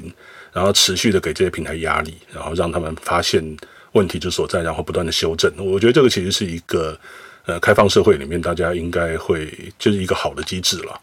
就是但是就是说，对，就是像这样的议题的重要性本身要浮现出来。可是那个光浮现出来就好困难，因为就淹没在各式各样的娱乐啦、众声喧哗里面。对对。但是其实这个议题超级重要的。我我我自己也不会期待说每个人都对这个问题有一定程度的关心跟理解，但是我觉得对大多数人来讲，你只要意识到你自己跟这些平台的一个关系，而且是一个非常不对等的关系。我我觉得这样其实就已经很好，就比现在大家傻傻的去用这些平台的服务，然后没有意识到这些。我们常讲一句话，就是说，如果一个服务本身是免费的，那你就是那个商品，你就是他们在卖的那个产品。对，那那大家对于这件事情，如果只要有意识，我我觉得就已经算是非常非常好了。是，谢谢您，所以觉得您开这个房间非常的好。然后，这真的就是你使用的人就应该要知道它背后的运作。那。可能就需要像您这样的人，就是没有没有，对，您太客气了。转译 就是讲讲出来一下里面的一些哎，美美嘎嘎啦，这些其实是应该知道的。是的，是的，是的。我觉得其实这些平台它有义务也把自己的一些运作的方式，用大家可以接受的方式，比较容易理解的方式去跟大家沟通。那我相信这些平台也都非常重视这些事情啊。比如说像我自己在参加一个叫做台湾网络治理论坛。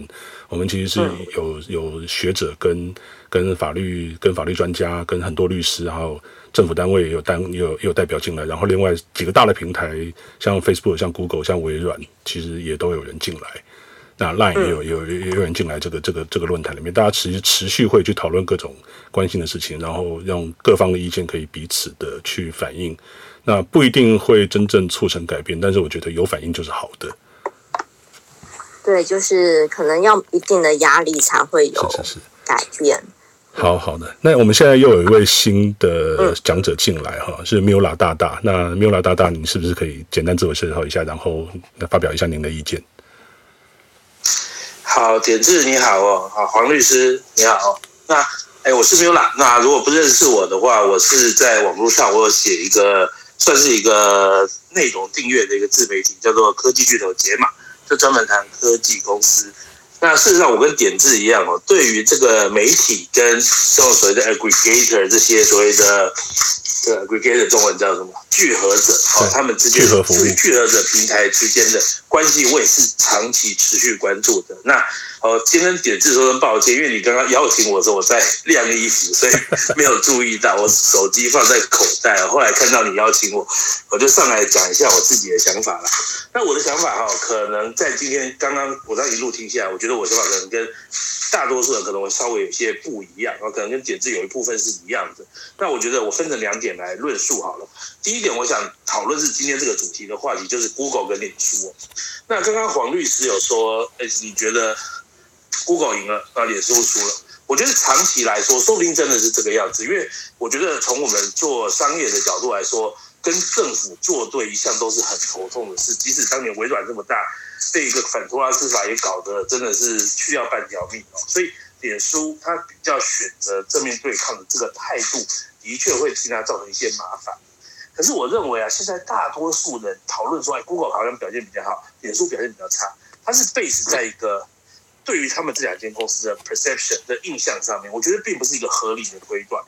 哦，简单来讲，Google 没有脸书那么讨人厌，脸书比较讨人厌，所以其实大家本来就不喜欢脸书。很多人这个在过去这几年受了很多脸书的气的，所以其实就就是就脸书印象分数一开始就先扣十分。我觉得其实比较是这样。你要问我他们两边到现在的表现如何，我我觉得其实差不多的，因为 Google 也随时可能会把它的搜寻器退出澳洲，因为到目前为止哦。梅铎的 News Corp 并没有说他们要在这个 Media Bargain Call 上面让步，并没有哦。不要以为他们谈成的这个，他们到目前为止对这法律完全没有讲任何话。可能不过澳洲的财政部长是有试出一些善意啊，大概我们的理解大概就只是这样子。那我觉得我要替脸书讲几句话，在这个年代替脸书讲话实在是不受欢迎，对对，政治不正确，不喜欢脸书。因为脸书把川普 ban 掉，那大家知道我是川粉嘛？所以把川普 ban 掉，我当然对脸书不爽。可是我觉得该替他讲话的部分还是要替他讲话。我觉得大家在这件事情上要了解。第一个是我今天下午正好在听这个 The Verge 他们的 podcast，就在谈这个问题。他们找了那个 Casey Newton，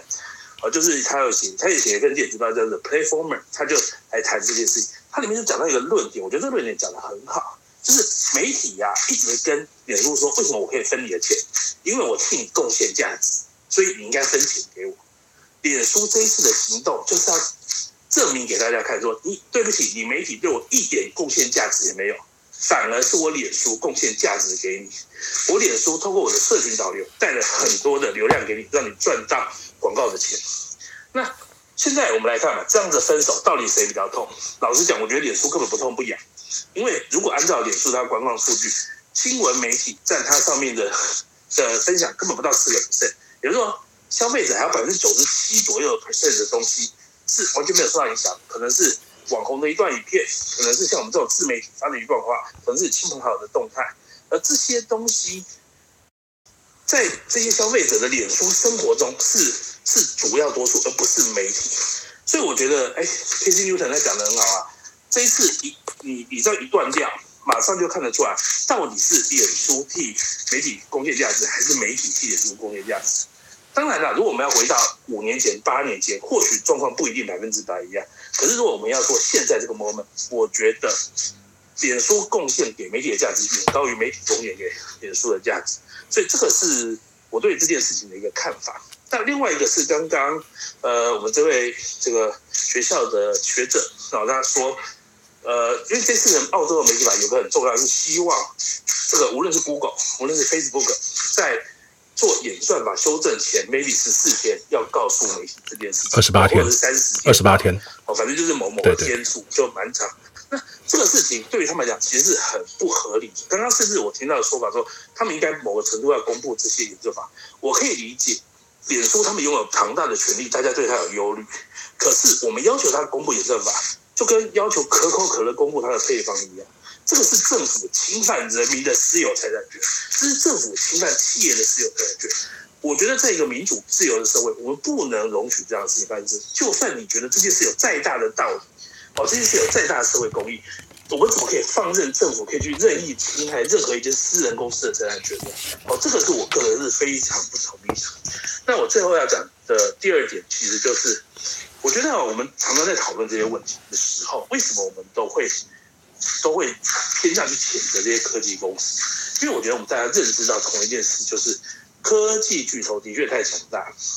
全世界，我相信所有的人现在都认知科技巨头很强大。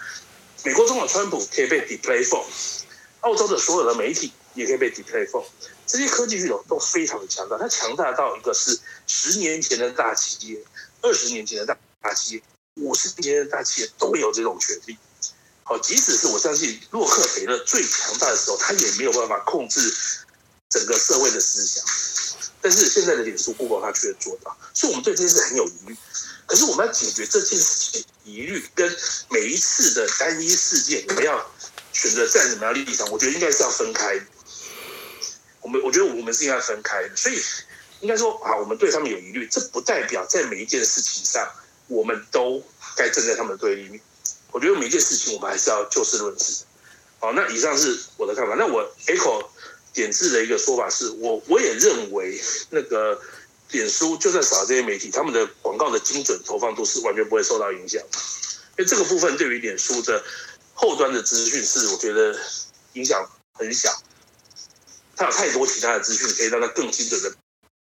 判断每个人的消费行为。好，那以上是我的分享，谢谢。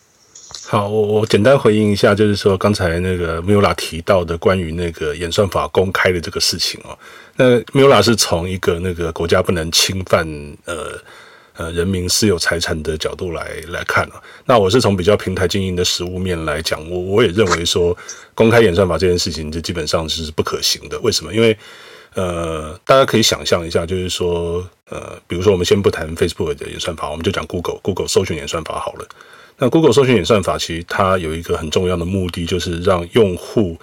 在搜寻的时候能够尽可能的去搜寻到相关性或者比较符合他需求的这些这这些连接嘛。这个其实也是 Google 在在过去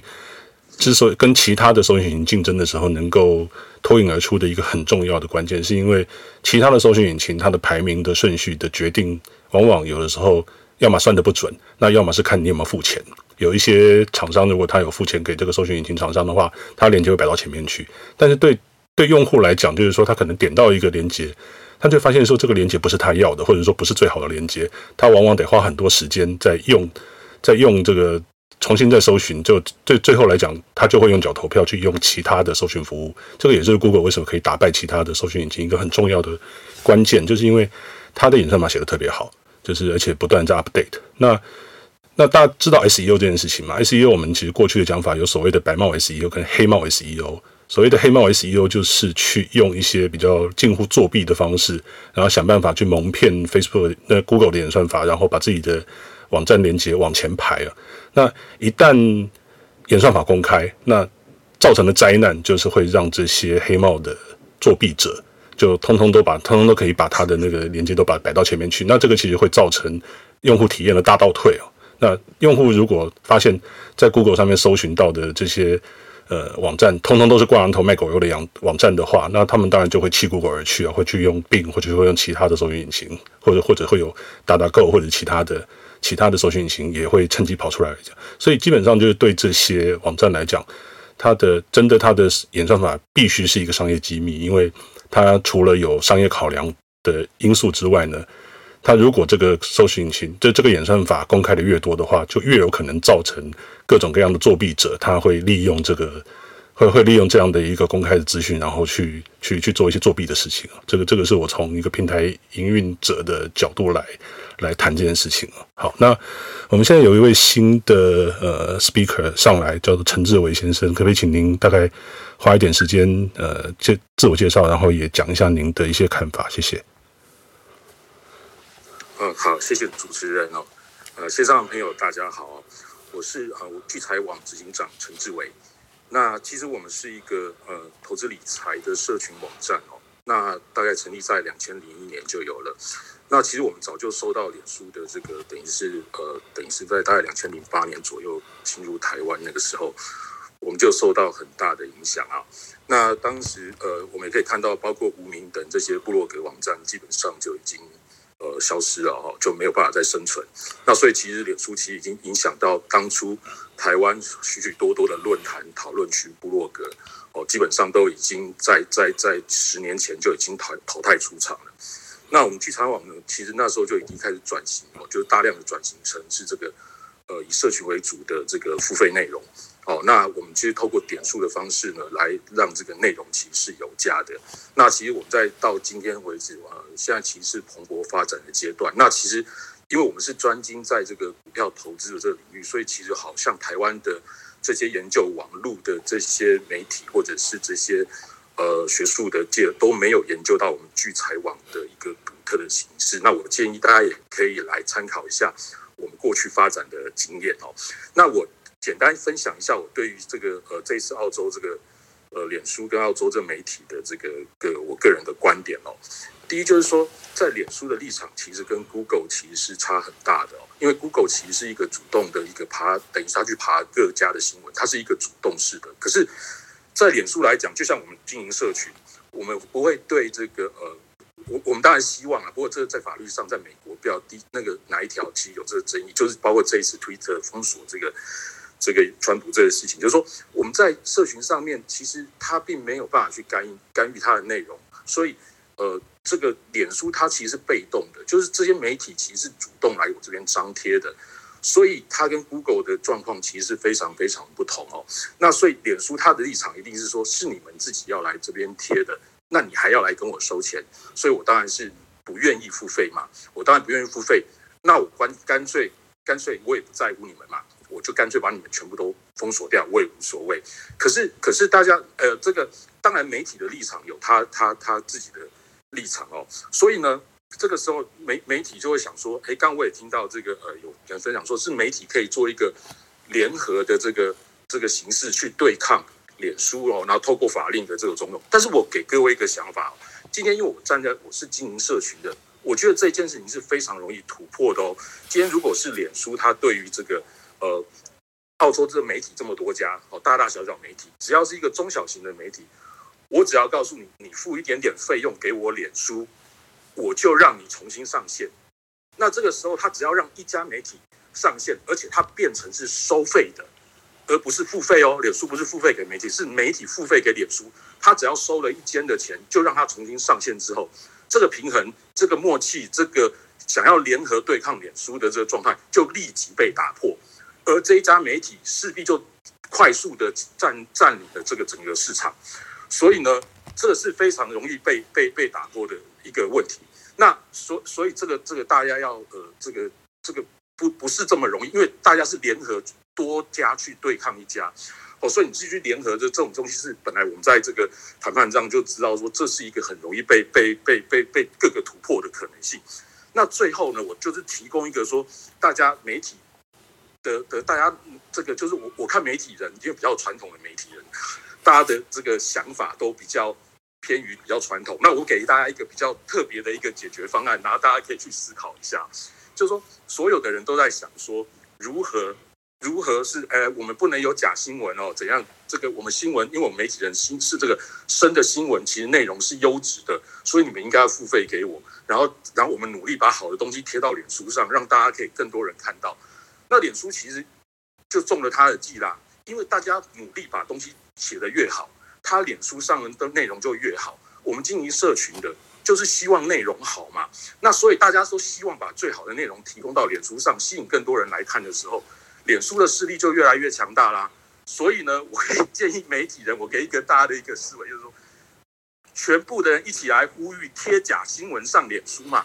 那当脸书上面全部都是假新闻的时候，脸书自然。就消失了，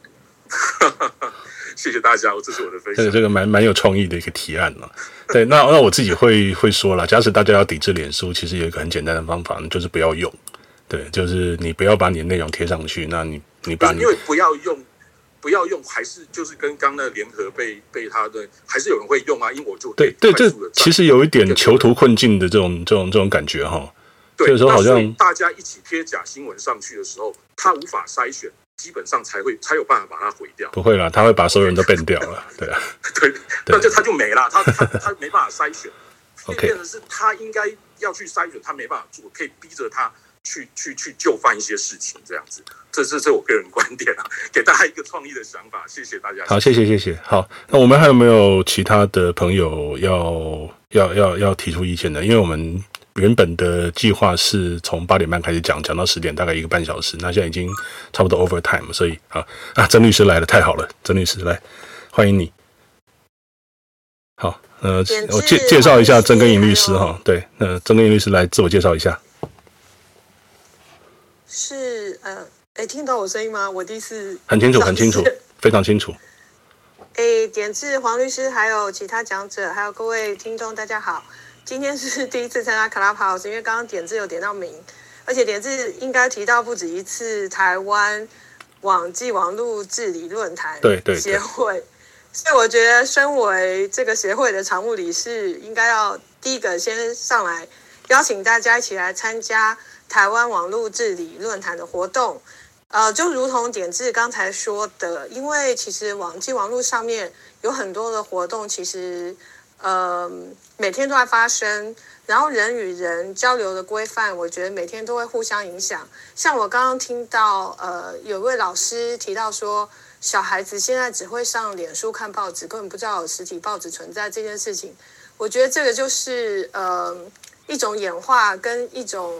社会呃行为的一种变化。那法律就会应该会跟着这个变化去做调整才对。那这些是需要不同的多方利害关系人的对话去形成规范。所以我觉得台湾网络治理论坛就是一个很好的 forum，可以让大家。参加，然后呃，大家可以讨论，形成共识，所以希望大家能够加入我们，参与我们的协会。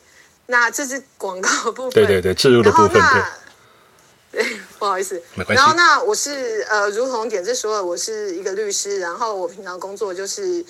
呃，就会回答。老实说，刚刚大家点到的很多公司，呃，我们都有服务过，那我们也很了解大公司其实现在的。立场就是，呃，大家刚刚有提到，就是他们觉得他们带来流量，他们觉得他帮大家、帮所有的中小企业带来生意、带来收入，所以大家应该要服从他们的游戏规范。目前来说还是这样，但是我觉得以今年，或是说，或说从去年下半年看到趋势，我觉得，嗯，社会的氛围和人类行为都在改变。然后，当平台的力量太大的时候，我觉得规范似乎会有不同的方向。然后，比如说比较具体的例子，就是公民会新的主委上任，然后新的主委上任所发布的未来的展望没有讲太多，但是很大的一块是在讲说，他们对于数位经济跟数位发展会花很大的时间跟精力来做关注。所以，我觉得这整个氛围跟法规的典范应该会。会有改变，会往一个跟过去不同的方向来变化，这是我今天晚上的感想。然后点字刚刚不好意思，你刚刚点名的时候，因为其实我还在加班，好辛苦 了，终于可以来举手。好，对，我是想要问一下您对于那个澳洲这个新闻媒体一家法，还有欧洲对这个事件也非常感兴趣嘛？因为他们基本上就是很希望能够用政府的力量来去介入在整个网络的治理上面。对，那您在这方面有什么样的观察？嗯，当然我，我对欧洲，我个人觉得有点偏见，就是我觉得欧洲一直在筑他的城墙了，他很想要打击美帝 主义下的大平台，所以我我觉得欧洲做的事情很多是从保护主义的观点建起来在做的，所以欧洲的行动未必是百分之百其他国家要跟，我觉得。是需要好好的考虑的，但是澳洲来讲的话，我就会觉得说是一个一个警讯吧，因为我觉得澳洲没必要去做一个城墙，或者是做一些比较特别的事情，所以我觉得这应该就是嗯，因为大的平台的市场力已经太大，大过我们的想象。所以，呃，就是各个国家或者是社会会有一些举动。来对抗他们，这是我的一个初步的想法。了解了解。好，那呃，我们有一点 overtime，不过我们觉得我我我觉得我们应该还可以再稍微延长一下啊。那有没有其他的呃，不管是在摇滚区或者是在那个观众席的朋友，呃，想要发表一下意见的？好，Hello，简志，我可以再补充一下吗？好，请说，请说。呃，我刚刚听这个曾律师讲的欧洲跟澳洲的这个比较，我正好也有一点点想法。就是我传统来说啊，其实欧洲在过去几年一直喊说要对大型数位平台课所谓的数位税嘛。那我觉得跟这次的澳洲比起来，虽然我在之前我觉得欧洲的这些所谓的数位税也没有真的很合理，可是我真的觉得比起澳洲它这次的这个 Media Bargaining Code，我觉得还是比较好一些些哦。为什么呢？因为我觉得。欧洲他们要克的这个数位税，有点类似说啊，我们国家的这个数位的领域的领土的领土被你们被你们打下来了，那那你们就付点租金。那至于他收到的税可以用在哪个地方呢？他事实上可以雨露均沾在所有被这些科技巨头影响的产业。而不是独后一个媒体的产业。如果我们要说这些科技巨头他们影响了一些其他的公司的话，影响了本地的公司的话，绝对不是只有影响媒体啊。那为什么要独后媒体，让媒体能够得到这个补助呢？所以这是我对于欧洲跟澳洲的做法的一个差别的看法。谢谢。好，谢谢 Mula 哈。那我们最后一位的讲者是我的非常非常好的朋友，也是老同事，就是 Clifford。那 Clifford 以前曾经在一个大的媒体集团里面当过呃技术长。那我们欢迎 Clifford，也请 Clifford 讲讲几句话。Hello，Hello，点子，很很开心。对啊，好久不见了，一阵子没见了，真的真的真的，对啊，跟你相遇啊，太好了。那这个题目，我相信我们在那个。同时共事的时候，我们就稍微有讨论。我们那时候讨论了很久，经常在讨论这个话题。这个这个是是是是，因为它原因就是，它当然不是它对澳洲，不是只对欧洲，其实它对所有的国家的媒体都是一个很大的冲击。那媒体当然自然要想输入，那我也相当同意刚刚提到的嘛，就是这些科技巨头他们的平台，其实它的打击的，因为它是做一个很大的颠覆嘛，它打击了非常多原原先存在的这各种的行业。媒体受影响，广告业受的影响也相当的大。那所以，其实如果单单以我们看这个国家对这些媒体巨这个一些大平台来看，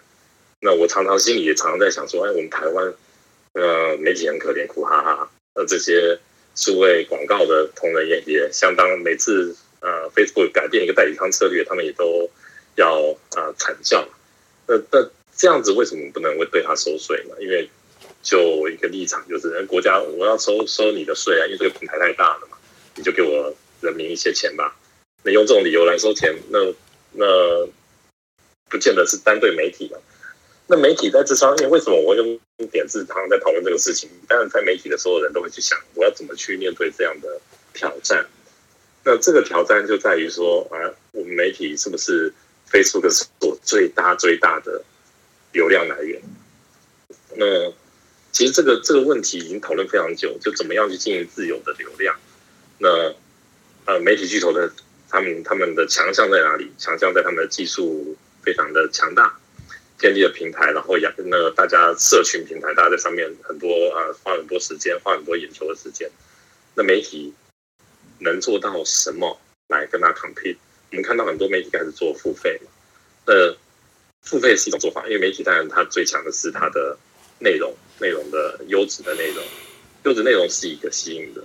那另外一个是媒体有没有试图去在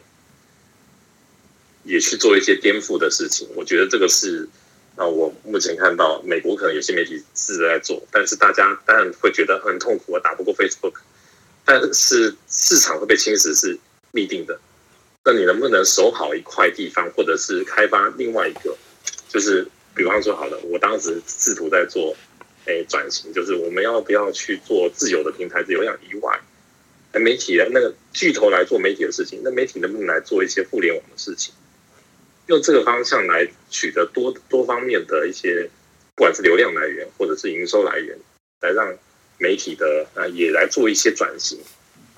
才能面对现在这样子啊。这种互联网巨头的时代，所以我们看到，其实 Facebook 是一个，Google 是一个，那现在也有一些，比如说像 Smart News，像是以前我曾经做过的，像是 Mobile Republic 这些新闻聚合平台，像今日头条，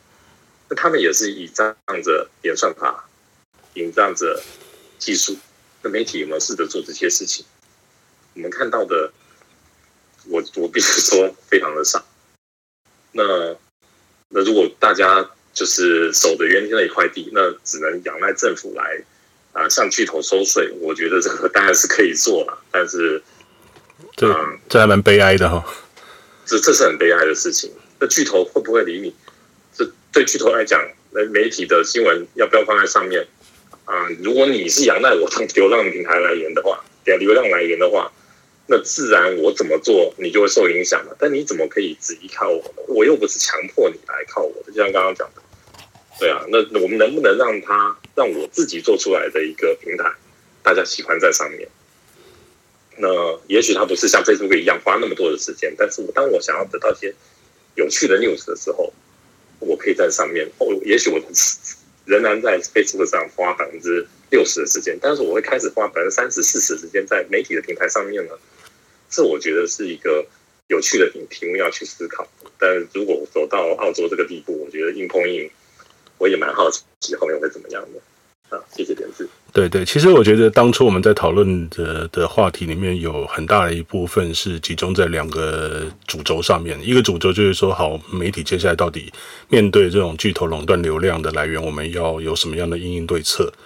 这是一个主轴。那另外一个主轴是，那为了要去呃实现这样的一个新的发展策略，那我们应该投资多或者是发展什么样的技术，然后来形成这样的一个新的服务服务的那个形态，然后想办法去经营它。对，那这个事情其实坦白讲，就是说在我目前待过的媒体里面，大概都仅止于在想的这种程度，甚至有在想这两件事情的人，其实都非常非常少。坦白讲，都非常少。那大部分人其实就是呃。就是日复一日的去做一些 routine 的工作，然后对于自己的未来也惶惶不，就是就非常彷徨，不知道未来该该做些什么事情。那其实，那那比较对于媒体的的那个未来比较有决定、比较有话语权或者比较有一个决策权的人，他可能也对于呃相关的技术或者相关的一个发展趋势，并没有一个很深入的理解，或者说他根本就不懂。对，那结果反而就是呃懂的人他没有办法。很好的去去去发挥他的一些一些想象，然后去提出一个好的计划，然后然后这个这个媒体就一直在原地踏步了。对，那我觉得这个其实是目前我所看到的一些比较可惜的现象。好，那呃，我们还有没有其他的朋友想要来分享的？我们我们还有一点时间，我们预定呃十点半准时关台，好不好？还有没有？好，有啊，那欢迎。呃，叶老板，对，那个阿生是我们一个很好的朋友。阿生呢，我我已经按了你啊，你你看一下。好，阿生上来了，哈，来自我介绍一下吧。呃，我我现在的身份是一家小公司的负责人。那之前的身份是有待过媒体蛮长一段时间。呃，我我我现在直接讲重点就好。呃，我觉得。刚刚其实前面很多各方面大家都有提到一些很重要的事情，像 Facebook 它已经是一个巨兽，那它也跟现在所谓的媒体差不多一样，都受应该要受到规范，因为就像我们自己的媒体也都有受到一些规范，比如说你不能有什么党政军的呃职权在里面影响媒体的。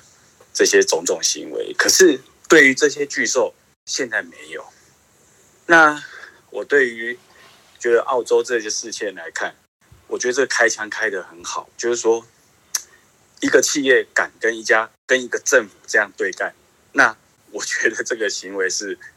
是蛮好的一个示范啊，就是说澳洲政府一定要站在一个对的立场去处理这件事情，因为。他这个行为跟恐怖呃恐怖组织没什么两样，我就把你所有东西都下架，我把你所有东西都下架，我没在怕你的。那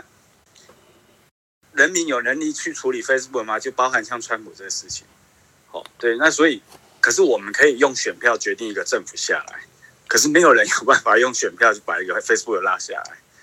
所以我觉得这是一个很好的开始。让大家去思考，甚至所谓的立法。刚刚前面很多教授或者律师都有提到这些事情，我觉得这是一个开始，也是一个很好的方向。而且我现在分享一个事，就是其实你有一定要 Facebook 吗？对不对？对，所以啊，我的分享大概是这样的。好的，这个其实昨天晚上我在另外一个场合分享，就是之前呃关于这种平台营运管，就是平台内容管理的一些相关的一些议题的的时候，其实有讲到一件事情哦，就是说呃我们现在在，因为很多人在讨论说要用反托拉斯法之类来对付这些科技巨头嘛，因为科技巨头对于比如说像 Parler 这样的公司，或者说对川普或者一些其他的一些呃，可能他们不太不不太想看到的一些账号跟内容，他们有很大一个权力可以去控管。那所以是不是表示说国家应该用一些托拉斯法、反托拉斯法之类之类的这这种工具，然后想办法把它拆掉？对，那那我自己的看法是说，呃，当然国家可以有这样的讨论啊，但是如果你真的要用反托拉斯法之类的，可能旷日费时啊，因为整个官司要打很久。而且有的时候，比如说像有一个例子啊，就是微软嘛。过去美国也曾经想要把微软给拆掉啊。那当然后来官司打了很久之后，最后是没有结果，微软打赢了。那那个时候微软它当然就是一个霸权，因为 Windows 本身的的高的使用率，还有在那尤其他利用 IE 然后去挤压 Netscape，然后或者是这个当然都是在 Internet 上面已经成为历史的故的故事哦。但如果从现在角度来看的话，你说微软现在还是霸权吗？嗯，我们现在在讲所谓的尖牙股，对不对？F A A N G 就是呃，有有 Facebook，然后有 Apple，然后有 Netflix，然后有 Google，然后那那有 Amazon，微软在哪里？就微软不在里头嘛。微软现在已经不是霸权了，大家根本就不在乎它。对，虽然它也是一家很赚钱的公司了。对，那所以我自己觉得说，市场力量其实真的是会比政府的或者是一些其他的一些因素来的更大。那那像我们常在用的那即时通讯也来讲好了，就是早期可能最开始大家是用 ICQ 嘛，那 ICQ 完了之后，雅虎即时通，即时通之后是 MSN，MSN 来了之后，接下来是什么？接下来就变成 WhatsApp，然后因为 mobile 的时代来了，但是 WhatsApp 突然一夕之间又都被有贴图的 Line 给取代掉，那那 Line 接下来会会是谁把它取代掉？对，我觉得这个其实都很难讲，就是说我们如果把那个整个时间的尺度放长一点的话。其实市场力量它会决定很多很多的事情啊，那所以今天我们看到的这种 Facebook 跟 Google 的霸权，可能哪一天会是别的新的科技巨头的取代，这也说不定，很难讲。对，但是我我是觉得说，无论如何啦，我们作为一个使用者，我们一方面享受这些科技巨头提供的一些很便利、非常高效率的服务，那另外一方面，我们其实也要有一个很清楚的意识，就是说我们跟它之间的关系到底是什么，